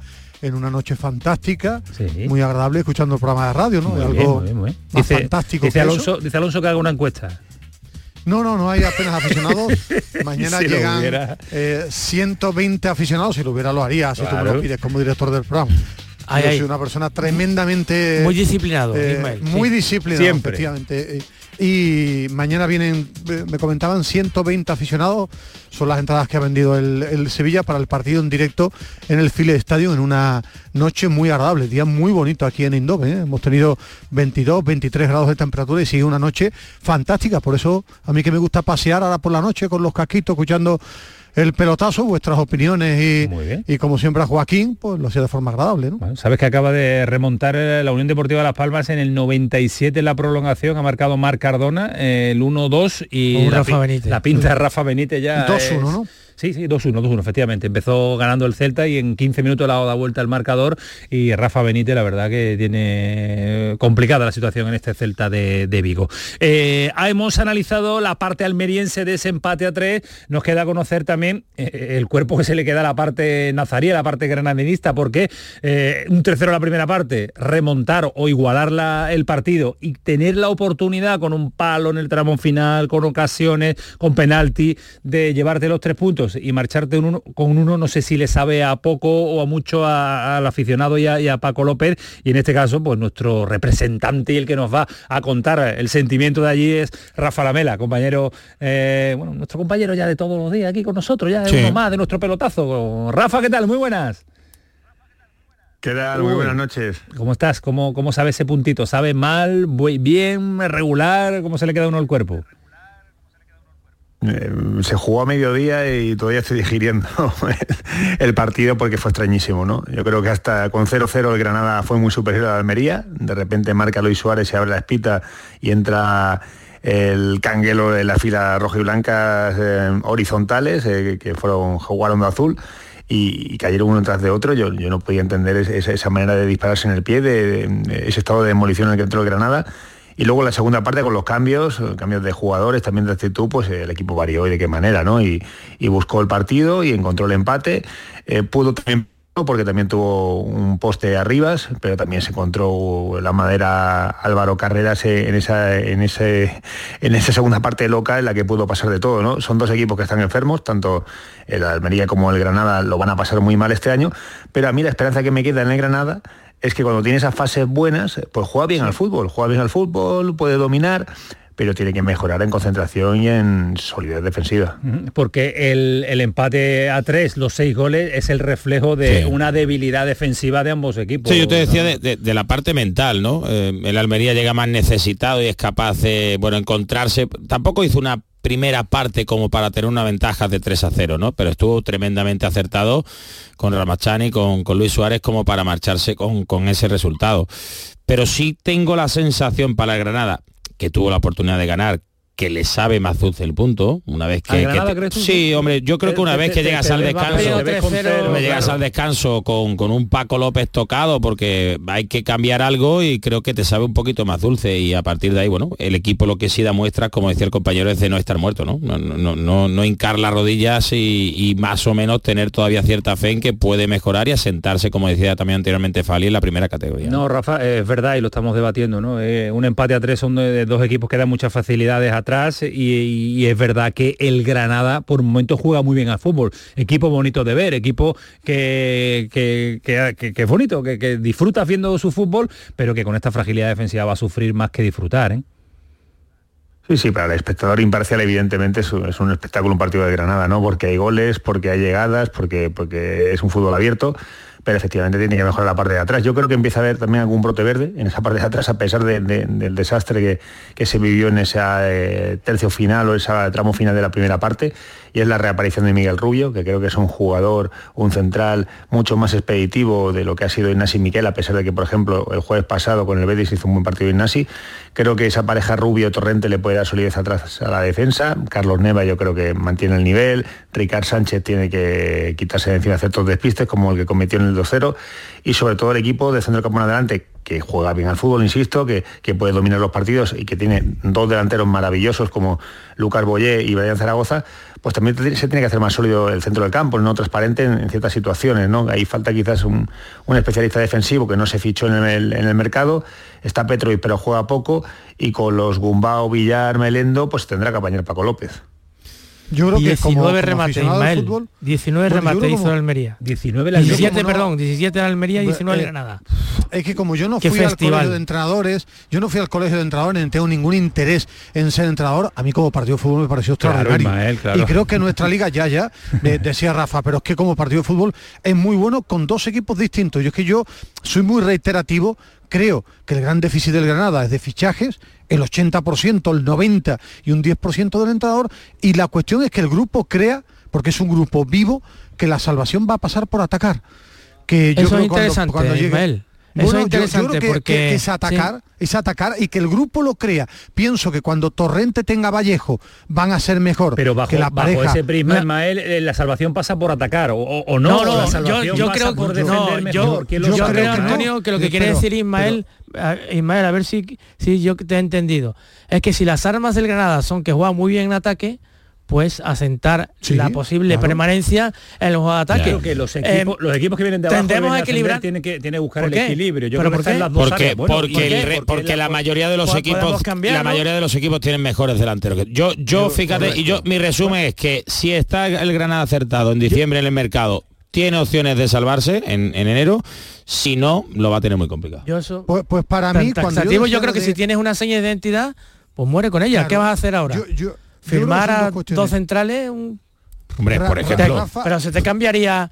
No Fíjate, Badé, el año pasado en el Sevilla sí cambia, con uno. Claro, es que yo es que yo creo que tiene que firmar a un buen central y a un buen pivote, pero yo iba un poco más profundo, Rafa que está en Granada. Yo creo que es que el equipo crea en esta forma de jugar, que no tenga miedo a que no aparezcan los resultados ni el equipo ni la gente que manda en el club y creo que con Paco López con esta forma te puede llegar la salvación sufriendo. Yo creo que sí. creo que tú, no, no, digo lo del miedo, lo del miedo, lo del miedo. mira, pongo un ejemplo. Almería con Rubi. Creyó en atacar más que en defender porque no tenía grandes defensas como Babich y, como su compañero de, de, central, como Rodrigo el año pasado. Y creyó, y que el año pasado se salvó con un equipo que era mejor bueno, en el, pero se salvó, ¿no? La clasificación al final, ¿qué ponía Alonso? ¿Descenso o salvación? Entonces yo creo que el, Granada tiene a Brian Zaragoza, tiene a Lucas Boyé, que tiene que mejorar defensivamente, todo el mundo lo sabe. Tarea del director deportivo, pero con esta fórmula, como cambie de entrenador o como el grupo no crea en esto, será para mí el gran pecado del Granada, lo que creo, por eso lo digo. No, si, si, si la opinión que podemos ofrecer, eh, cada uno la va a tener la suya. y, todos los equipos deben entender, deben entender al equilibrio, sí. Yo es que estoy pero dice Alonso, el 95% de los equipos de primera división tienen mejor ataque que el Granada. Si te pones a gol, y eso bueno, yo a mí me gusta un, mucho. jugador ¿eh? como es espectacular. Un jugador como Brian Zaragoza. Si Rafa, digo, Rafa, estoy escuchando por ahí a Rafa, ¿no? Sí, sí, yo, yo, a ver, yo, yo sí que estoy de acuerdo en que en que el equipo ha cogido una línea y que ha arropado a su entrenador. Es decir, es una demostración palpable que, el Granada sufre de conexiones que son fatales, pero que al mismo tiempo, en el mismo partido, el entrenador habla con ellos, que fue lo que ocurrió en, el Power Horse en, el descanso, y consigue convencerles de que mm, con este método suyo, si retocan cosas, si mejoran, si, si no cometen pifias, pues pueden conseguirlo. Entonces yo no creo que el Granada en ese sentido, en ese fútbol de ataque, tenga que cambiar. Lo único que tiene que corregir son errores Que, son soslayables. Es decir, em, hemos analizado hoy en el periódico los goles recibidos por el Granada y es que hay varios encajados en salida de balón, en algo tan sencillo como tomar una decisión mejor en el pase o mandarla lejos porque ahora tienes a Lucas Boye, que es una boya que en un momento dado, pues si quieres jugar directo, también puedes hacerlo, no puedes alternar. Entonces yo creo que son pequeños detalles que el Granada tiene que cuidar y sobre todo, sobre todo para mí lo más importante, una vez que encaja la capacidad de reacción. O sea, el otro día con el Betis pasó exactamente igual. Marca a Sane y, a partir de ahí en ese momento se colapsa el Granada, eh, eh, incluso mete un gol el Betis que lo anula el bar por fuera de juego, que, que, era fuera de juego, pero que es una fase de cinco minutos que en primera no se puede permitir porque es que te machaca un contrario. Si el Granada consigue esos fallos de concentración mm, reducirlos y, no cometer pues eh, errores que, que para mí son casi infantiles y que no pueden ocurrir en la máxima categoría, pues puede pensar en salir de abajo, ¿no? Costándole mucho trabajo, pero puede pensar en ello. Yo, yo sí, a ver, yo, yo apelo mucho a la fe que decía Ismael y a, y a, esos proyectos. Yo sí creo que hay proyectos que son complicados y son austeros, que en la fe del todos a una, eh, pues muchas veces salen a flote, en la mayoría de los casos. Pero es que ya eso no existe en el fútbol. Y más allá de que Paco López pueda tener con Nico una buena relación o con gente en el club y se le esté agradecido, a ver, a la dueña y presidenta, cuando, o a la presidenta, los, dueños son los que son, cuando le pidan explicaciones, porque al final, cuando tú compras un club de fútbol, lo que quieres eh, eh, es revalorizarlo y venderlo. Esta es la realidad del Granada y que va a tener que seguramente, y ha estado a punto de hacerlo este pasado verano, ¿no? Y creo que eso en segunda división es mucho más complicado y hay que o intentarán reflotarlo de todas maneras. Eh, se ha ido a un mercado que no ha pasado con el Almería, donde la cartera estaba muy cortita y donde aún así no ha fichado mal, no, ¿eh? no, no, y se ha hecho mal, en el tramo final. Yo creo que fichar a Luca Boyete da, si no se lesiona, un, plus muy importante con respecto a tus rivales pero creo que hay que acabar la obra, por decirlo de alguna manera, en el próximo mercado. Pues y ahí es donde si no te has descolgado, si estás peleando pues con 6, 7, 8 clubes, si acierta, eh, tienes oportunidad de marcharte. Sí, totalmente. Un pivote defensivo, como decía Daniel Ismael, y, un central con, cierto nivel, son fundamentales, ¿no? Yo creo que eso está claro y yo creo que estamos todos de acuerdo, aficionados, periodistas, y yo creo que hasta en el propio club lo saben, saben que, que en eso ahí han fallado y que tienen que solucionarlo en enero. Bueno, pues vamos a ver el mercado. Está, pero, Granada estará como loco que llegue ya enero. ¿eh? Pero existe también la otra parte. No es normal que un equipo tenga la erupción de un chico como Brian Zaragoza. Yo creo que, que Gonzalo Villar eh, ha dado un paso al frente. que, bueno, sí, pero nos quedamos con. Y si tuviera más fuerza y si presionara más, entonces no sería Gonzalo Villar. que no sería, no sería, Granada. No, es que, Granada tiene un futbolista arriba, Uzuni, ese me parece un pedazo de futbolista a, mí lo de Brian Zaragoza el otro día me parece una personalidad brutal. Cuando el equipo está 3-0, ¿cómo, ¿cómo, es capaz de atacar? ¿Cómo es capaz de echarse eh, a la espalda el, equipo? Yo creo que el Granada tiene cosas positivas y sobre todo creer, creer en este modelo y creer en Paco López sabiendo que va a ser muy dura la salvación. Pues claro, con la verdad que tiene cómo reclama el lanzamiento del segundo penalti que le hacen a él, pero que él no es el lanzador, coge la pelota y dice que, la, lo tiro, yo lo tiro, yo mira al banquillo, pide permiso a Paco y al final se lo da y y, lo cuela, ¿no? Yo creo que, que, que, tiene una personalidad impresionante ese chico. Pues vamos a ver si es una de las piezas fundamentales de este Granada y además eh, se nota que ese escudo le ha impregnado, ¿eh, Rafa? Ese, escudo. No lo dice de cara a la galería, ¿eh? Mm, se siente muy, muy, muy de allí, ¿eh? Bueno, lo podéis comprobar vosotros, ¿no? Yo creo que, que, a él le ha costado mucho trabajo llegar a, llegar a la élite y siendo una identificación con el Granada muy especial, ¿no? Y ojalá dure mucho tiempo, ¿no? Desgraciadamente yo me temo que no va a ser así por, por la calidad que tiene, pero, pero ojalá dé muchas tardes de alegría todavía en esta temporada y las que se puedan. Bueno, esperaremos a este Granada que, insisto, yo lo veo diferente en las últimas jornadas. Es verdad que le faltan puntos, pero se le nota ya alguna cosita en cuanto al crecimiento, el fútbol y lo bonito que es de, de ver sobre el terreno de juego. Gracias Rafa, cuídate mucho, un abrazo. Un abrazo. Hasta luego, tío. Vámonos hasta Cádiz porque el Cádiz hizo la primera parte extraordinaria, la segunda no tanto y destaca Sergio González, por ejemplo, lo de su equipo, lo que siempre resaltamos todo, que es el competir y además jugó hasta bien vamos, ya digo, con la ilusión de competir bien, ¿no? El año pasado no pudimos hacerlo, no supimos hacerlo y hace dos sí que lo hicimos, vamos otra vez con la, con la energía a tope, con sabiendo dónde vamos, un campo complicado contra rival muy bueno, pero vamos con, con la ilusión de jugar bien. En fin, eh, Sergio González, Javi Lacabe, Cádiz, ¿qué tal? Muy buenas. ¿Qué hay? Buenas noches. ¿Cómo estás? Con respecto al partido, lo personal. yo sabe que yo pregunto siempre lo personal, porque es que lo que le interesa a la gente. Porque si tú me dices ah. que estás mal, el cronicón va a ser diferente, así estás bien. Muy bien. Muy bien, pues ya está. Tremendamente. Está, todo, ya está todo. Es que es muy, tiene mucho sentido. En lo estrictamente deportivo. Poner el contexto, ponerlo en contexto es muy importante, claro. Pero en lo estrictamente deportivo, hablando del Cádiz, mm, no estoy yo tan contento con el partido de ayer como se está vendiendo. Yo no creo que la primera parte sea maravillosa. La primera parte, verdad, que ofensivamente el equipo acierta, tiene dos, mm, no voy a decir dos llegadas y dos goles en plan de suerte y tal, pero sin embargo tiene calidad para marcar dos goles, pero yo creo que defensivamente el equipo fue un desastre. Yo creo que defensivamente el equipo mm, es verdad que hace cambios, es verdad que se cambia el sistema, es verdad que debutan cuatro jugadores en la primera parte que no han tenido minutos hasta ahora y que eso lo nota el equipo, pero el Cádiz defensivamente en la primera parte contra el Atlético Madrid, recordemos, mermado, sufre una barbaridad. ¿eh? Yo es que creo que la primera parte, salvo el tramo final, es la única posibilidad que tiene el Cádiz de sacar algo positivo. Es decir, defender lo que puede, salir rápido y estar tremendamente acertado arriba, ¿no? Y eso creo que es lo que, lo que hizo. Ahora, la explicación, una vez de probar eso, de todo lo que vino luego, bueno, habrá un poco de todo, ¿no? De, la parte futbolística, de la parte táctica, de la parte mental. Notando, estamos o denota los equipos andaluces debilidades defensivas, es verdad, pero ofensivamente son equipos con un muy, ricos, un Granada rico, un Almería muy rico, un Cádiz que también que ponerte en el Metropolitano, un 0-2 en la primera parte en, cuanto en 30 minutos, Javi, no es tan fácil, ¿eh? Es verdad que si, que si el Cádiz fuera completo, claro, no sería el Cádiz, y si el Almería fuera completo no estaría donde está, y el Granada igual. Es que, tenemos debilidades. pero que si, si tú sacas un sistema de 5-3-2 como, como sacó el Cádiz, teóricamente eh, es para que el equipo sea más poderoso en defensa, que después en ataque te sale, te suena la flauta, no que te suena la flauta, que yo creo que tiene dos acciones de mucha calidad, la primera de Cris Ramos hacia, hacia Lucas Pires y la segunda de la vaselina de, de Roger Martínez, mostrando lo que tú dices, que tienes potencial en ataque, cosa que otros años hemos reclamado, y este año sí está, pero claro, cuando sacas ese sistema, se supone que es para reforzar defensivamente, porque has estudiado el Atlético y piensas que así no te va a hacer daño.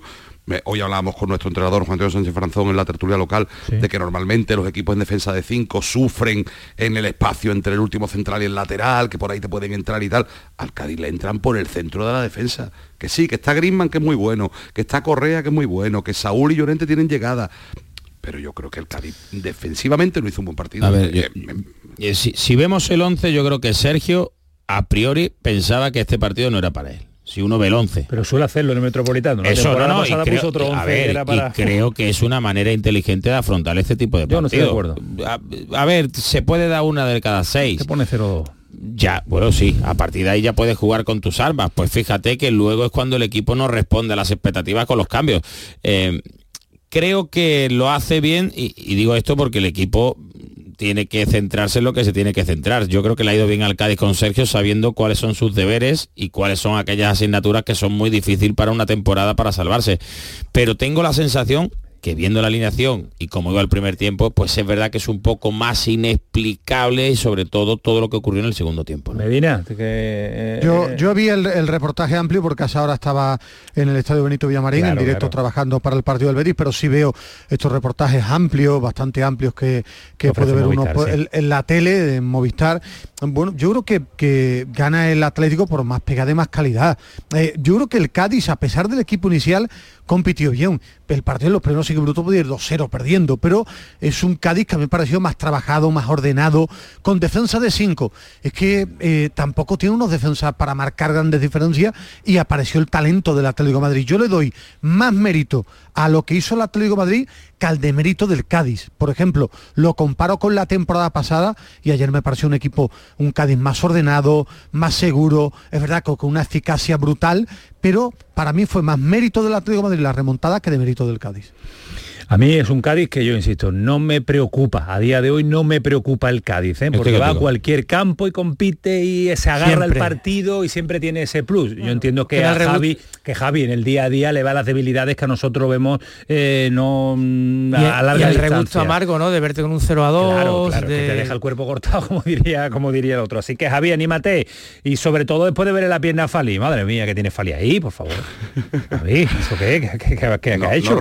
no quiero meter en nombres técnicos, pero yo tengo entendido que son que son como quistes de grasa, como eh, bolitas de grasa que se te quedan en el cuerpo, pero que no tienen nada que ver con la lesión. Es decir, que... Eh, que no se va por eso, no se va, no se va por eso. Claro, que mucha gente interpretó, hay que ver las dos bolas que le han salido en el muslo por la lesión muscular que ha tenido. No, no tenía absolutamente nada que ver. Esos quistes de grasa los tenía Fali anteriormente ya, que no, no, no, se, no sale del campo por eso.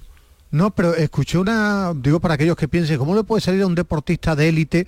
Es algo que, no digo si sucede habitualmente, porque no lo sé, pero escuché la anécdota de que Alberto Contador, un grandísimo sí, también lo tenía, ¿eh?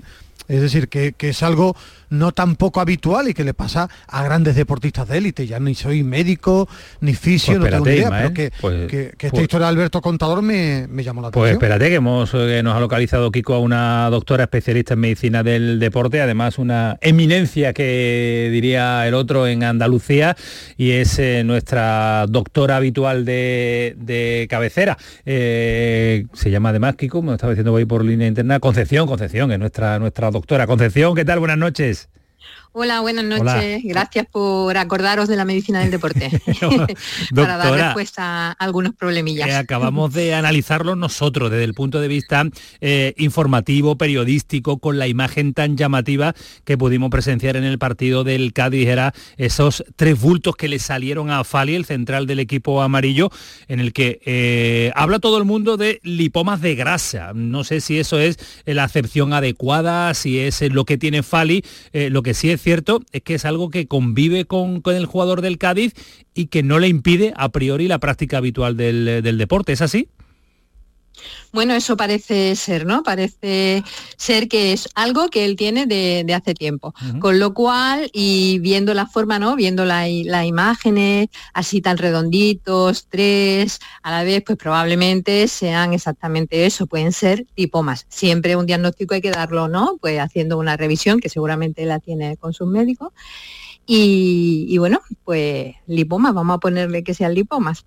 Pero es, es, más la imagen llamativo, o llamativa mejor dicho en este caso, es más la imagen esa que impacta tanto que realmente lo que es, ¿no? Porque nada grave, ¿eh? mm, mm, en lipomas de grasa solemos tener... No es grave, un, lipoma es un bultito de grasa eh, que, crece poco a poco, eh, están debajo de la piel y por encima del músculo, por encima de las capas esas que hay en el músculo, están en la piel. si uno lo toca, pues eso puede estar blandito, puede de eh, moverse un poquito. ¿Cuál es el problema? El problema es si comprime algún, eh, están en algún sitio que molesta. Por ejemplo, hay mm, quien lo tiene pues a lo mejor en el brazo, en, la axila o en la espalda, en algún sitio donde te va a comprimir algo que hay ahí debajo. Y en este caso el jugador pues no debe de, molestarle, ¿no? Él estaba jugando y no, no debe de haber sido esa la causa de que se retirara de del partido, ¿no? Bueno, que saliera por, por esa molestia que tuvo ahí en el cuádriceps. seguramente que lo tenía de antes. Porque él lo trata con una normalidad y claro, la imagen es llamativa porque a nosotros lo que nos llama la atención son esos bultos que parecía que había supuesto una, una ruptura muscular, claro, pero una ruptura muscular no se manifiesta así, sino que es eh, todo lo contrario, no se ve hasta que no se le realizan, se le realizan las pruebas. ¿Es habitual en los deportistas, doctora, o es habitual en el ser humano? Es habitual en el ser humano. Es decir, ¿qué pasa en el deportista? Que como tiene tan poca grasa, digamos, la capa grasa es más pequeña y estos son acúmulos de grasa, pues se le nota más. Probablemente en otras personas tenga esos mismos lipomas y para notarlo hay que tocar la piel y detectarlo, ¿no? Pues están como en el resto de, capa grasa. A ellos se le nota ahí perfectamente redondito, ya le digo, porque alrededor no tiene nada. Son como eh, un, una bolsita de grasa dentro de la capa grasa. Lo que pasa que, que, son de un tamaño considerable y entonces uno se asusta más, la imagen es más llamativa aún si cabe, ¿no? Sí, parecen ahí, además que suelen ser eso, más de uno, ¿no? Él parecía que se le veían como tres, ¿no? Y eso es lo que llama más la atención.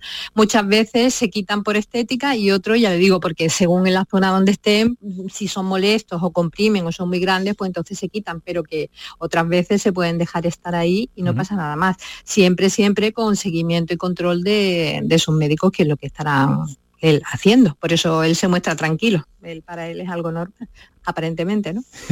si eso sale en mi pierna en cualquier momento haciendo deporte, directamente me voy al hospital. Madre mía, qué susto, pero claro. Claro, si lo de, de, momento, ¿no? Porque como decían, una rotura, ¿qué sucede en, la rotura? Bueno, muchas veces las pequeñas de momento tampoco se ve nada y si son más grandes, lo que sucede es el contrario, es decir, se ve como al, tocarlo, se ve como que falta, como que se hunde, ¿no? Lo que se dice el hachazo, ¿no? Que ahí falta algo. Y luego cuando se forma la cicatriz, pues cuando ya recupera, pues Igualmente, al palparlo puede notar una zona endurecida, pero lo que es la estructura sería diferente, no así como lo tiene Fali, tan circular, una bolita y que se le ven perfectamente muy redondeado. Se ha escuchado de todo, doctora, porque aquí cuando uno va, eh, uno ve una imagen, eh, aquí sabemos de todo y por eso nosotros, como no nos gusta opinar sin conocer, lo que hacemos es vamos directamente a la especialidad de la medicina del deporte y llamamos a, la doctora Concepción Ruiz. Eh, ¿Es, mm. es lleva más riesgo o es solo o puede provocar algún tipo de, lesión? No, no, están ahí ya está, no, no le impiden salvo que se le hagan determinadas pruebas. no pasa nada más y además un lipoma es un bultito que es inofensivo, es decir, no es un bulto, porque muchas veces cuando decimos cáncer decimos son tumores. ¿Qué son los tumores? Los tumores son un bulto, ¿no? Pero no, no, no, esto es un bultito de grasa inofensivo y que muchas veces ni siquiera necesita tratamiento, solo si le molesta o le duele o crece demasiado. Pero vamos, que en principio no, pues no es nada alarmante. Pues no le damos si fuera eso, que creo que será. nosotros más importancia, ya está. El Cádiz lo tendrá controlado, el jugador sabe lo que tiene y por eso no, no le da más importancia que la imagen tan llamativa que hemos eh, vivido este, este fin de semana en ese partido del, del Cádiz. Eh, doctora, ahí estamos que es un auténtico placer eh, llamarle, eh, escucharle y que nos aclare todas las dudas que nos surgen con esto de, los deportes, con estas cosas que surgen en el cuerpo que, tenemos tan complicado. Ahí estamos, nuestra máxima siempre. Más vale prevenir. Más vale consultar al médico. Muy bien. Doctora Concepción, muchas gracias por atendernos. Un beso fuerte. Vale, adiós, adiós. Hasta luego, adiós. Todo bien enterado, ¿no? Todo clarito. al médico. Está enterado Javi Lacabe siempre al médico, ¿eh? Ya lo he tenido claro, ya está, completamente claro. No, yo preocupado con el tema. preocupado con el tema. Ismael, ¿te ha quedado claro que tú cada vez que escuchas a un doctor, me has ido a dormir seguro, cuando escuchas a un doctor, no, no, clarísimo. Yo no, no, estoy aquí todavía en las calles de Indoven escuchando atenta y agradablemente el programa. me, han llegado unos me han llegado unos documentos gráficos. ¿eh? Puedo constatar que Ismael está al pie del cañón. Mira que yo le doy caña, pero es verdad que cuando hay radio, un programa, un inalámbrico y eso, él lo disfruta muchísimo, ya está, y es verdad. Y es, y es ya así, sea Holanda, ya sea Uzbekistán sea, o Armenia. Como si es ahí en Triana que tiene que entrar para contar eh, lo que sea. Siempre es verdad, es verdad.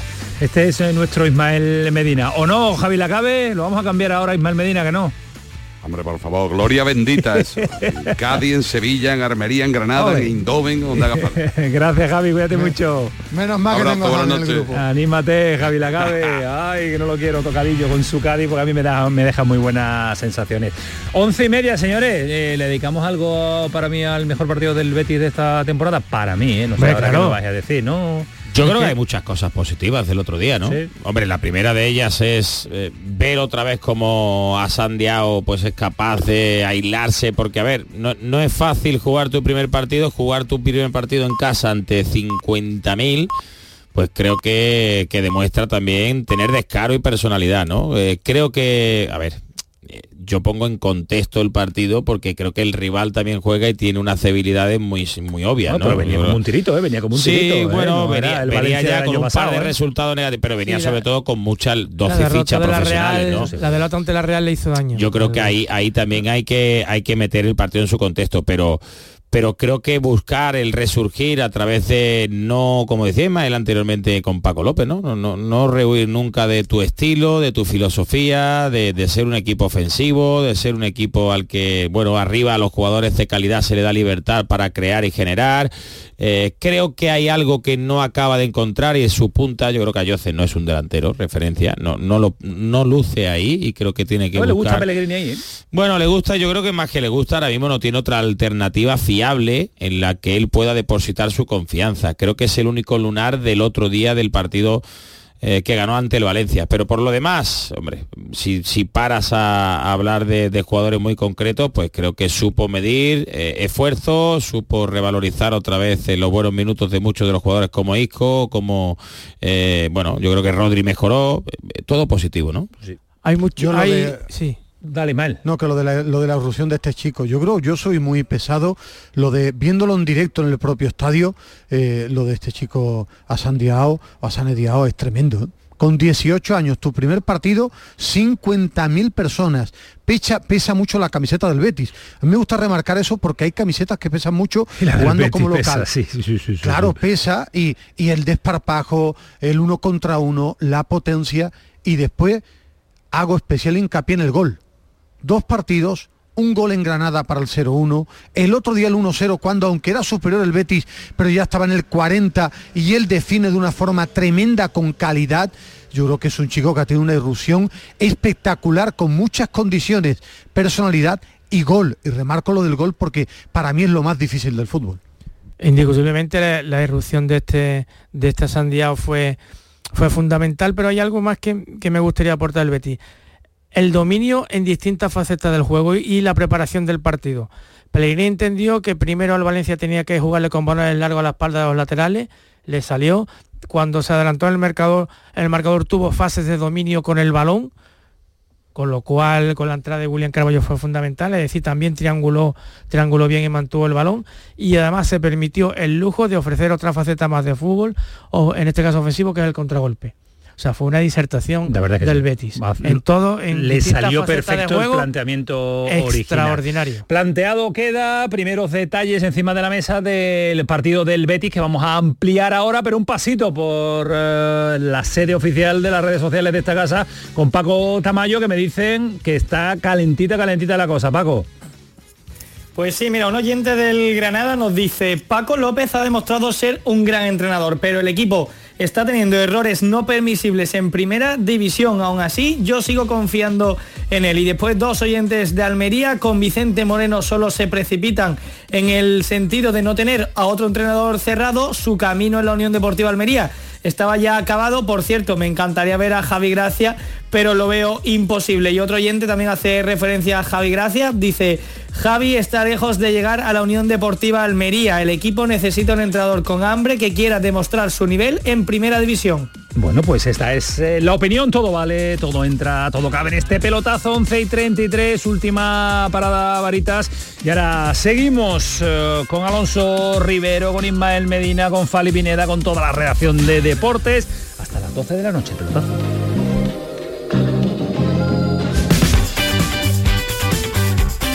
El pelotazo de Canal Sur Radio, con Antonio Caamaño. Canal Sur Radio. ¿Has pensado en instalar placas solares en tu vivienda o negocio? Con Sol Renovables, enchúfate al sol. www.solrenovables.com o 955 35 53 49. La diversión te llama sin remedio. Saborea cócteles únicos, vibra con la música y grita de emoción con los partidos más épicos en Sin Remedio Premium Cóctel. Ven a conocernos y no te quedes sin tu reservado. Calle Arcos 33 Los Remedios. ¿Ya conoces las lavadoras Nevir? Lavadoras de hasta 12 kilos con motor inverter y etiqueta energética clase A. Porque Nevir siempre piensa en el ahorro de la factura de la luz. Con las lavadoras Nevir podrás esterilizar la ropa deportiva y disfrutar de su velocidad de centrifugado y sus tres modos de lavado rápido. Si no la tienes aún, ve ya por tu lavadora Nevir. Aquadeus, ahora más cerca de ti, procedente del manantial Sierra Nevada, un agua excepcional en sabor, de mineralización débil que nace en tu región. Aquadeus Sierra Nevada es ideal para hidratar a toda la familia y no olvides tirar tu botella al contenedor amarillo. Aquadeus, fuente de vida, ahora también en Andalucía. Este otoño, únete a la revolución solar con Social Energy. Disfruta de tu instalación llave en mano con grandes descuentos y te regalamos 200 euros en tu batería virtual para que pagues 0 euros en tu factura eléctrica con Quiero Luz. Pide tu cita al 955 44 11 11 o socialenergy.es y aprovecha las subvenciones disponibles. La revolución solar es Social Energy. La mañana de Andalucía con Jesús Vigorra es actualidad, análisis, servicio público, entretenimiento y diversión. Hoy vamos a hablar, hemos hablado de la chispa antes, de la gente con chispa. Adiós, adiós, Ya que vamos a, recapitular el minuto de oro de esta mañana y así lo compartimos. La mañana de Andalucía con Jesús Vigorra. Os espero de lunes a viernes a las 6 de la mañana. Contigo somos más Canal Sur Radio. Contigo somos más Andalucía.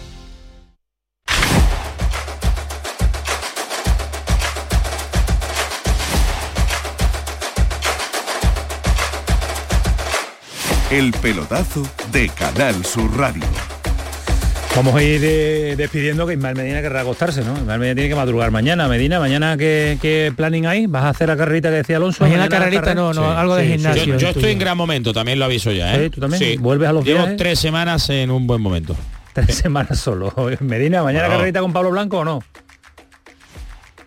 Kilómetro, como muy bien definía eh, Alonso, que me conoce a la perfección. Hoy he hecho mis 7 kilómetros, mañana haré también un poquito, una carrera para aquí. Estamos en una zona muy cercana a un parque, es una ciudad muy pequeñita y el parque te lleva a la catedral, se da un paseo muy agradable, correr.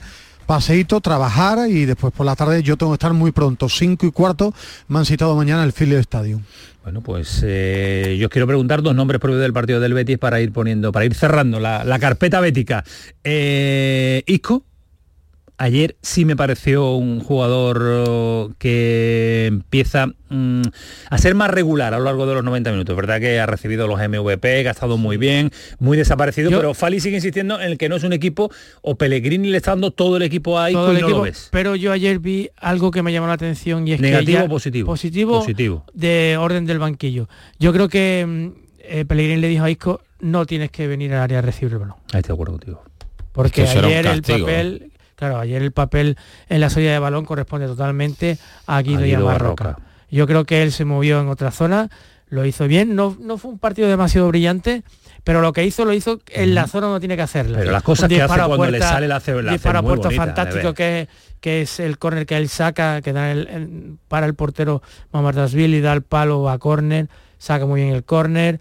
Eh, pedir la pelota en la zona donde, como se suele decir de manera coloquial, donde cuecen, donde se cuecen las habas, ¿no? Ahí, ahí es donde, ahí es donde tiene que marcar la diferencia. no tiene sentido que vaya entre los centrales a recibir y a conducir 40 metros el balón, es un desgaste, un desgaste sentido. ¿Te gustó, te gustó Ismael? Y Carballo, ¿eh? Yo iba a hablar de, de, de Carballo.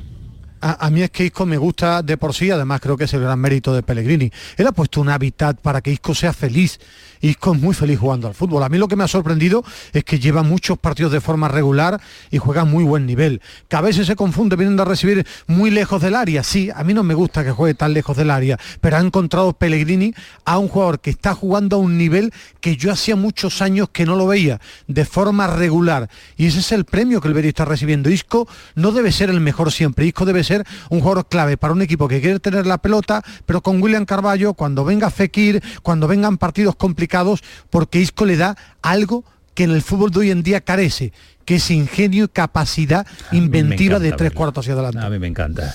Sí, a mí me encanta, ¿no? Yo, yo lo que sí quiero es esperar, porque la temporada pasada yo creo que arrancó bien su etapa en el Sevilla. No, no, tantos partidos porque ya se, regular, ¿eh? Bueno, también se torció el Sevilla en sí, ¿no? Y se rompió el Sevilla en sí. Hubo un jaleo tremendo en torno a la planificación y creo que en ese contexto, como decía Ismael, futbolista de su calidad, si no es feliz, es muy difícil que pueda sacar eh, la, la mejor versión.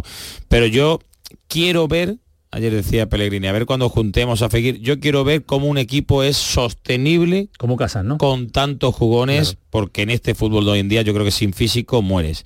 Y después lo que decía Fali. Ayoce, Fekir, Isco suena de maravilla, es mantenible. Eso, es sostenible. después Carballo también. Lo de Carballo es lo que yo creo que es más importante. Yo es que sí siento una debilidad por un futbolista que es que parece que juega muy poquitas revoluciones, pero al que es imposible quitarle la pelota, al que todo lo hace con sentido, al que hace mejor al jugador que está al lado y al que da pases que pocos ven o, casi nadie ve. No creo que su futbolista si su cabeza fundamental. Si su, si su cabeza Alonso hubiera querido, eh, William Carballo futbolísticamente para mí tiene nivel Manchester City. City, Barcelona, lo que pasa que no, es regular, no es constante, claro. Falta, si su, falta regularidad. Si su cabeza, sea cabeza, Ismael. Sí, yo creo que sí, yo la, cabeza, no, no, le ha llevado a hacer ningún no, pero te ha llevado a tener sobrepeso. pero, ah, bueno, sí. Por ejemplo, yo, yo digo también ha tenido sobrepeso, jugó en el Real Madrid, Claro, pero no no no marca el máximo nivel, ¿no? Sí, pero yo yo digo su cabeza es que la cabeza de Kevin De Bruyne lo ha llevado a estar para mí en el top 5 del fútbol mundial William Carballo, si su cabeza hubiera querido, hablo su cabeza en el aspecto futbolístico de regularidad, de, de, efectivamente de ser más competitivo, de dar pasos al frente, yo hablo eso en la cabeza, que nadie me entienda por otra cosa. Futbolísticamente tiene talento como tenía Vanega, el jugador del Sevilla son jugadores muy parecidos para mi modo de entender el, fútbol que tienen fútbol para el sitio el Barça que son lo más top de calidad pero para eso tienes que tener una cabeza o una ambición o una regularidad una competitividad que no han tenido. Ahora para el Betis cuando está a tope es un salto de calidad extraordinario. Tú cierras Fali. Sí un apunte más con respecto al Betis. Insisto en lo que dije aquí el otro día y se van dando aspectos positivos en la recuperación de Borja Iglesias considero que un futbolista fundamental y, la guinda, bonito pastel que, que el Betty hizo confesión ayer fue quizá, hubiera sido quizás el gol de Borja, ¿no? Eh, hay un momento... ¿Es recuperable? Yo creo que sí. Y además, insisto, el Betis lo ya vive una primera etapa peor, ¿eh? El Betis lo necesita y ayer hubo una reconciliación con la grada que era importante. El propio Borja se ha expresado hoy, eh, le ha dicho a, los, a los los sentía lejanos, pero os he vuelto otra vez a sentir cerca sabéis cómo es este chaval, que le da muchas vueltas al coco, que él busca ayuda muchas veces para solucionar ese tipo de problemas y creo que está en proceso de volver otra vez a ser importante para el Betis. Bueno, pues y, eh, un último, un último apunte muy rápido, si me permite, Antonio, dentro, no, muy rápido, que igual que hablamos de lo positivo y con triunfo y como a mí me gusta analizar cada partido, algunos lo llevan a extremos que yo no entiendo, yo quiero medir al Betis todavía defensivamente contra equipos de más empaque. De medio campo hacia arriba. Y el libreto de Pellegrini es espectacular, porque lo ha demostrado con regularidad y es un equipo muy bueno. Defensivamente, cuando vengan partidos de mayor enjundia, es donde quiero ver ese saltito más del Betis sin Luis Felipe sin Luis Felipe, que no pasa nada por decirlo, ni nada. De medio campo para arriba, para mí es extraordinario, con Pellegrini fiable, pero defensivamente yo lo quiero ver medido contra buenos equipos. ¿eh? vuelvo a insistir, eh, nivel defensivo de los equipos andaluces esta temporada. es que el, el problema y el mal endémico sí, pero, de muchos equipos en primera división. Pero con una diferencia, el Betis, el Almería, el no, Granada, pero yo, No, pero yo, yo miro al Betis para pelear por los cuatro primeros, cuatro o seis primeros seguros, ahí es donde yo quiero. Yo para mí sí lo tiene. yo quiero ver eh, Betis está a nivel defensivo para pelear por arriba, ¿eh? Claro, eso, eso, esa es mi duda, por eso te he dicho que de medio campo hacia arriba, para el cuarto puesto seguro, claro, queda mucho, pero por eso lo quiero medir. pero no sé. Quiero medirlo, eso te lo da la competición, ¿no? el Betis con el poder ataque que tiene, si juega partidos como ayer y además se convierte en una roca en defensa, Claro, es que existe para la Madrid, claro, Todo, lo va a marcar el, mercado de invierno también para el Betis. Y la, y la competición es la que te va enseñando pues cosas, ¿no? Dentro de una fiabilidad que tiene el Betis de Pellegrini. En fin, eh, eh, corta ya Ismael Medina porque ha localizado Kiko Canterla a un tal Alejandro Rodríguez en un aeropuerto que nos quiere contar la Raider. Así que bueno, ve, adiós, ¿eh? Madre Adiós. Nadie cree en John Ran como yo. sí, tú eres muy de John Ran ahora. Madre mía. Adiós, Ismael Medina, gracias. Hasta luego. Bueno, señores, que ahora sí ya os digo adiós, que es un auténtico placer escucharos, teneros, compartiros y hacernos disfrutar de este nivel. Hora y 44 hablando del análisis de la Poco me parece. Y ha sido un auténtico espectáculo. La una ha dicho, ¿eh? Me he quedado con eso, ¿eh? No, no. tenemos que hacer una maratón. Y de la, una a las 4 reunión de equipo. ay, ay, ay. Pero en otro sitio. Hombre, claro, siempre. Vale, con hielo. Bueno, que voy a saludar a Alejandro. Hasta luego, señores. Eh, Alejandro, me dice Kiko que andas en un aeropuerto después de disfrutar con Telgol, disfrutar contándonos y ahora aquí en esta sintonía que Europa gana la Ryder Cup. ¿Qué tal Alejandro? Buenas noches. Hola, muy buenas noches, eh, Antonio, ¿qué tal? ¿Cómo pues, Barcelona y de vuelta, ya. de, la de otro, pero vamos, que yo no he ganado nada, ¿eh? Tú, sí, sí, sí, sí, Europa, que por cierto lo gana todo, tú eres fundamental. Vaya, verano de, de golf para Europa que ha ganado la Solheim, ha ganado la Ryder y ha ganado también la Solheim Junior y la Ryder Cup Junior. lo ha ganado absolutamente todo este verano. Desde que lo cubre todo Ten Golf es que sois eh, sois talismanes, que qué vamos a hacer y qué vamos a decir y por eso nosotros hemos Ojalá fuera tan fácil, ¿verdad? Es verdad, es verdad, tenéis que haber tenéis que haber existido hace muchos años, Alejandro. Oye, eh, y con un protagonismo especial para, para John Ram, ¿no?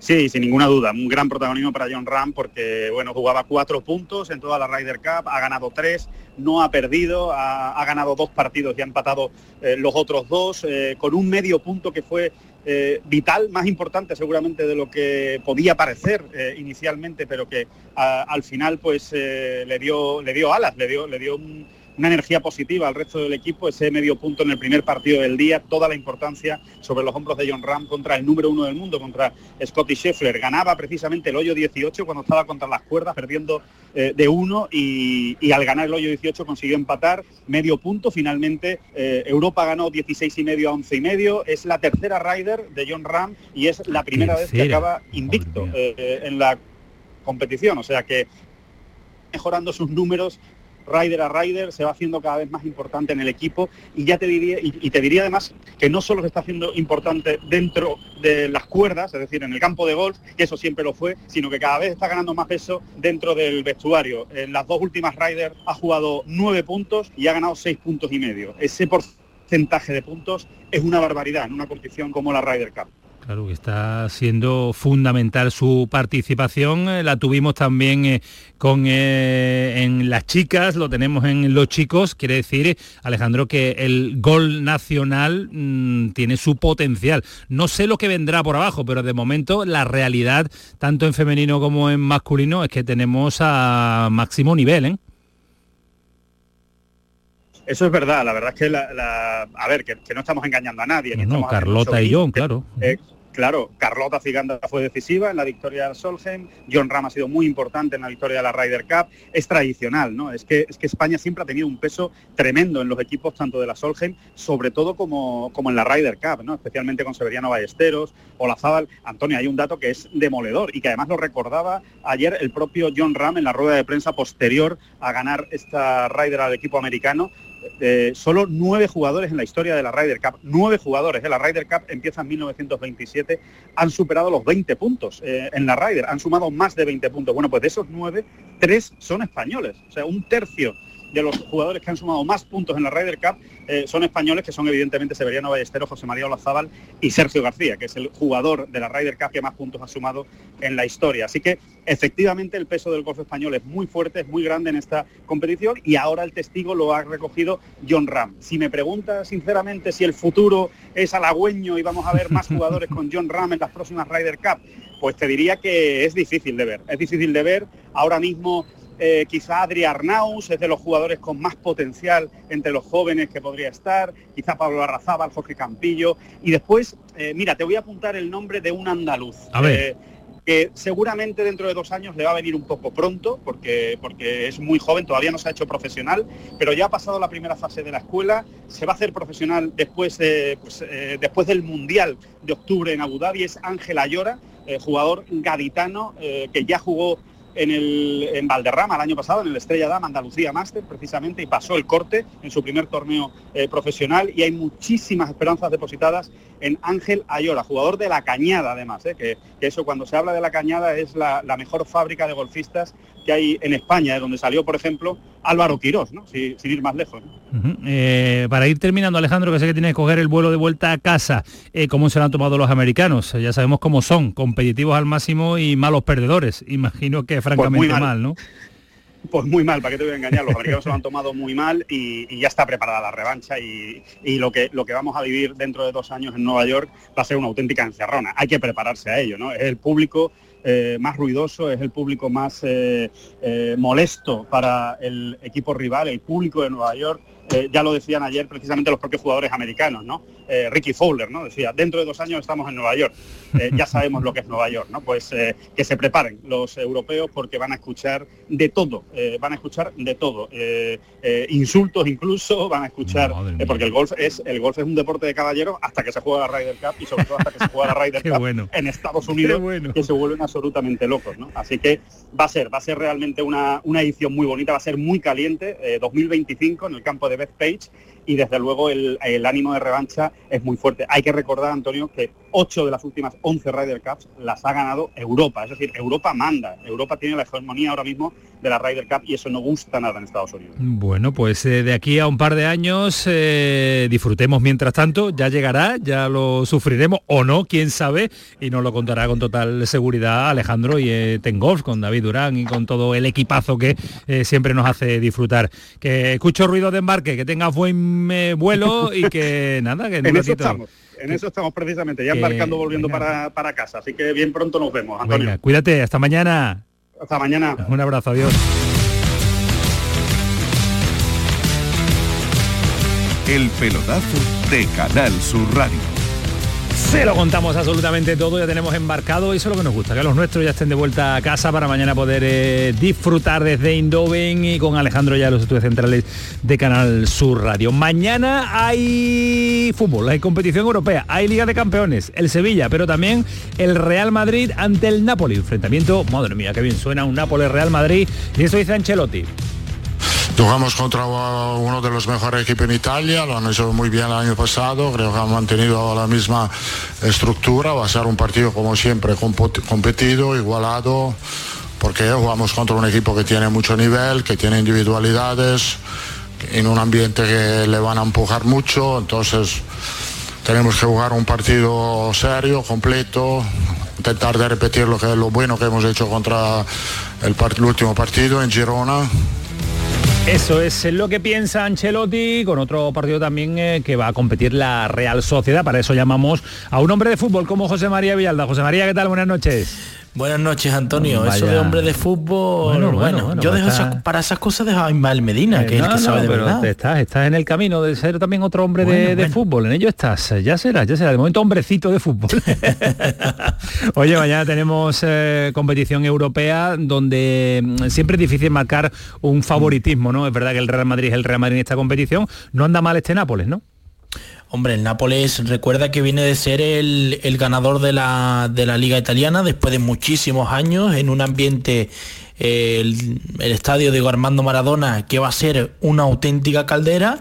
Voy a ir a lo fácil, pero el Madrid tiene que tener cuidado con dos futbolistas Cabraxkelia, el georgiano, y por supuesto Shimen, el delantero eh, nigeriano, que, bueno, es verdad que no ha arrancado del todo bien la temporada, pero que tú sabes que estos equipos van engrasando la, la máquina y conforme van pasando las, jornadas se pone a punto. El Madrid, pues sobre el papel, es el equipo más complicado que va a tener eh, en el grupo, ya le ganó al Unión Berlín, el Nápoles también le ganó al Sporting de, de Braga, y lo cierto es que si el Madrid pasa este trámite eh, en un una auténtica caldera, luego tiene que venir el Nápoles al Bernabéu, yo creo que va a dejar encarrilado y fíjate que es muy pronto todas las aspiraciones de, ser primero de grupo. En este doble enfrentamiento se va a dilucidar quién es primero y quién es segundo, eh, tanto en eh, Nápoles como, como en Madrid, a priori, salvo que alguno pueda cometer eh, un fallito. Tenemos mañana un Salburgo Real Sociedad a las 7 menos cuarto, también en la jornada de martes, participación española en la Liga de Campeones. En dos minutos, Villalba, ¿qué te quedas de la jornada internacional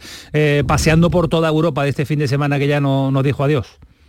Pues mira, mañana mm, tenemos una jornada donde los protagonistas son los españoles, porque como comentabas, el Salzburgo Real Sociedad en ese grupo de la muerte, recuerda que en ese mismo se encuadran, por ejemplo, el Inter y el, Benfica, con lo que es uno de los grupos de la muerte, y por ahí anda también el, Sevilla, ¿no? Partido muy atractivo, el PSV Sevilla en el mismo grupo. Veremos cómo está este Arsenal de, de Arteta, que se mide al Lens a domicilio, y por supuesto el plato fuerte va a ser ese Nápoles Real Madrid el miércoles, partidazos, ¿eh? apunta con papel y boli. Newcastle, PSG, Leipzig, Manchester City, Atlético de Madrid, Feyenoord y para mí el partido más interesante, sobre todo por ver eh, cómo está el Milan este año, va a ser el Dortmund eh, Milan. Así que bueno, por ahí anda un poco todo lo que viene siendo la jornada mm, europea con el Oporto Barça para cerrar eh, la jornada de miércoles a, las 9 de la noche y ver si realmente este Barça es el de la liga o vamos a ver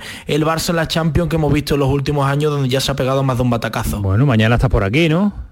Hombre, por supuesto. Bueno, pues ya está, pues mañana te veo y nos comentas en directo cómo queda la jornada, la segunda jornada de la Liga de Campeones con participación eh, española y, e intensa, con eh, muchos partidos interesantes como nos cuenta José María Villalobos. Un abrazo, cuídate mucho. Un abrazo, buenas noches, Antonio. Hasta luego, adiós. Un sonido curioso, no curioso porque no se lo merezca, porque este chaval, lo de la Miña Mal es un espectáculo, pero hoy ha renovado con una cláusula de rescisión, nada, baratita para el que la quiera pagar. Mil millones de euros renovado, el Barita dice que tiene el dinero para eso. Mil millones de euros la cláusula de rescisión de la Miña Mal renovado con el Barcelona, que apunta crack, que apunta a futuro extraordinario. Feliz estaba el chaval. Muy feliz, muy contento porque ha sido un camino muy largo aquí en la Masía, es un orgullo para mí nada, muy contento. Para mí es como un sueño para mí estar tres años más en el club de mi vida nada, muy contento y espero que pueda pasar a lo mejor junto al Barça. Y ahora voy con Paquito Tamayo para poner el punto final también a nuestras redes sociales, pero me dice Kiko Canterla que tenemos que escuchar esto de Rafa Benítez. Eh, lo ponemos en contexto. Ha perdido la prolongación 2-1 ante la Unión Deportiva Las Palmas puesto que empieza a peligrar como entrenador del Celta de Vigo y estas son las declaraciones calentita, calentita del entrenador del Celta. No puede ser, no sé qué opina o qué ha visto en ese gol anulado a Larsen. Buenas noches. Es que es alucinante que todos los partidos te tiene que pasar algo y que te anulen un gol de esas características. Al final, es que a nivel anímico te está matando el equipo. O sea, estás en una situación donde tienes que estar continuamente remando contra corriente y ese tipo de jugadas pues te matan. Aún así reaccionas, tienes el partido eh, controlado y otra vez que si un penalti, que si un balón, que si una faltita, que si no sé qué y terminamos eh, pues eso, entregando un partido que hemos tenido ocasiones suficientes como para ganarlo. Pues eh, sonido primero, me dice Kiko, espera, espera, que vamos a escuchar un poquito más porque ha ido calentándose, ¿no, Kiko? Lo tienes por ahí para escuchar a Rafa Benítez, que vamos a visitar también eh, la sede oficial de las redes sociales con Paquito Tamayo para terminar, pero el sonido de Rafa Benítez en el que se va calentando la sala de prensa. Vuelve, vuelven a perder esos puntos ahí al final, no sé qué pasa en esos no vamos a perder al final si no nos metemos un gol legal y te lo quitan. Entonces al final es muy complicado porque esas jugadas es que yo no veo una falta en el fútbol, tendrá que haber contacto, pero es que en esa mi jugador está por delante, que la estoy viendo ahora, está por delante, o sea, es que yo no entiendo dónde está la falta cuando mi jugador se está girando, que es que si, si hacemos así y eso va a ser falta en el fútbol, pues entonces ya está, tenemos que jugar a otra cosa. Tenemos que jugar a otra cosa. Sonidos que nos pone Kiko Canterla calentito en la rueda de prensa que acaba de finalizar eh, en ese partido en el que ha perdido ante la Unión Deportiva Las Palmas. Dos minutos. Así que paso para finalizar con Paquito Tamayo y las redes sociales, que yo intuyo, Paco, que estarán calentitas, pero no al nivel de Rafa Benítez, ¿eh? No, no, complicado igualar al bueno de Rafa. Tenemos dos últimos comentarios en clave verde y blanca. Uno, uno se viene arriba. Dice, apunta en su nombre, Asane Diao. Qué gran trabajo lleva haciendo el Real Betis en los últimos años con su cantera. Y otro sobre Borja Iglesias nos dice, Borja Iglesias rinde cuando está al 100% centrado en el fútbol. Debe ganar confianza a base de goles porque el equipo siempre necesita al mejor Borja. Bueno, pues eh, es verdad que el Betis necesita al mejor eh, Borja. Paquito Tamayo, mañana más, ¿eh? porque mañana la jornada apunta a un, la liga, una jornada de Liga de Campeones que yo creo que va a dejar muchos detalles a través de las redes sociales. Lo intuyes, ¿no? Mañana, efectivamente, jornada de Champions y como siempre tendremos nuestras vías para que todos los oyentes puedan comunicarse con nosotros a lo largo del programa. Oye, que las vías están abiertas desde por la mañana, que sí, que si queremos que la gente se vaya animando o tenga un ratito en casa, que también puede, lo guardamos para después, para la noche, que sí. Totalmente de acuerdo. Desde por la mañana tendríamos que sacar ya recordatorio. Jornada Champions, programa Champions. Efectivamente, pues a las 7 te quiero un planta, ¿vale? Para los primeros mensajes que van a llegar a esa hora. Un abrazo, Paquito, cuídate mucho. Un abrazo, buenas noches. Hasta luego, adiós, que nos vamos. Ya son las 12, Vara, ¿ves? Te decía, qué largo, qué largo. Que no se hace largo, Vara, que ya nos vamos para casa, que llega Cremades con todo su equipo, que está montando aquí un auténtico chiringuito del espectáculo que van a montar que nos vamos, Ibar, que nos vamos, que es hora de descansar porque mañana venimos con más fuerza todavía, si caben, Kiko Canterla, toda la redacción, Juan Carlos Varas, en fin, toda la trupe que hacemos posible este programa. Que pasen una buena noche, que disfruten, adiós.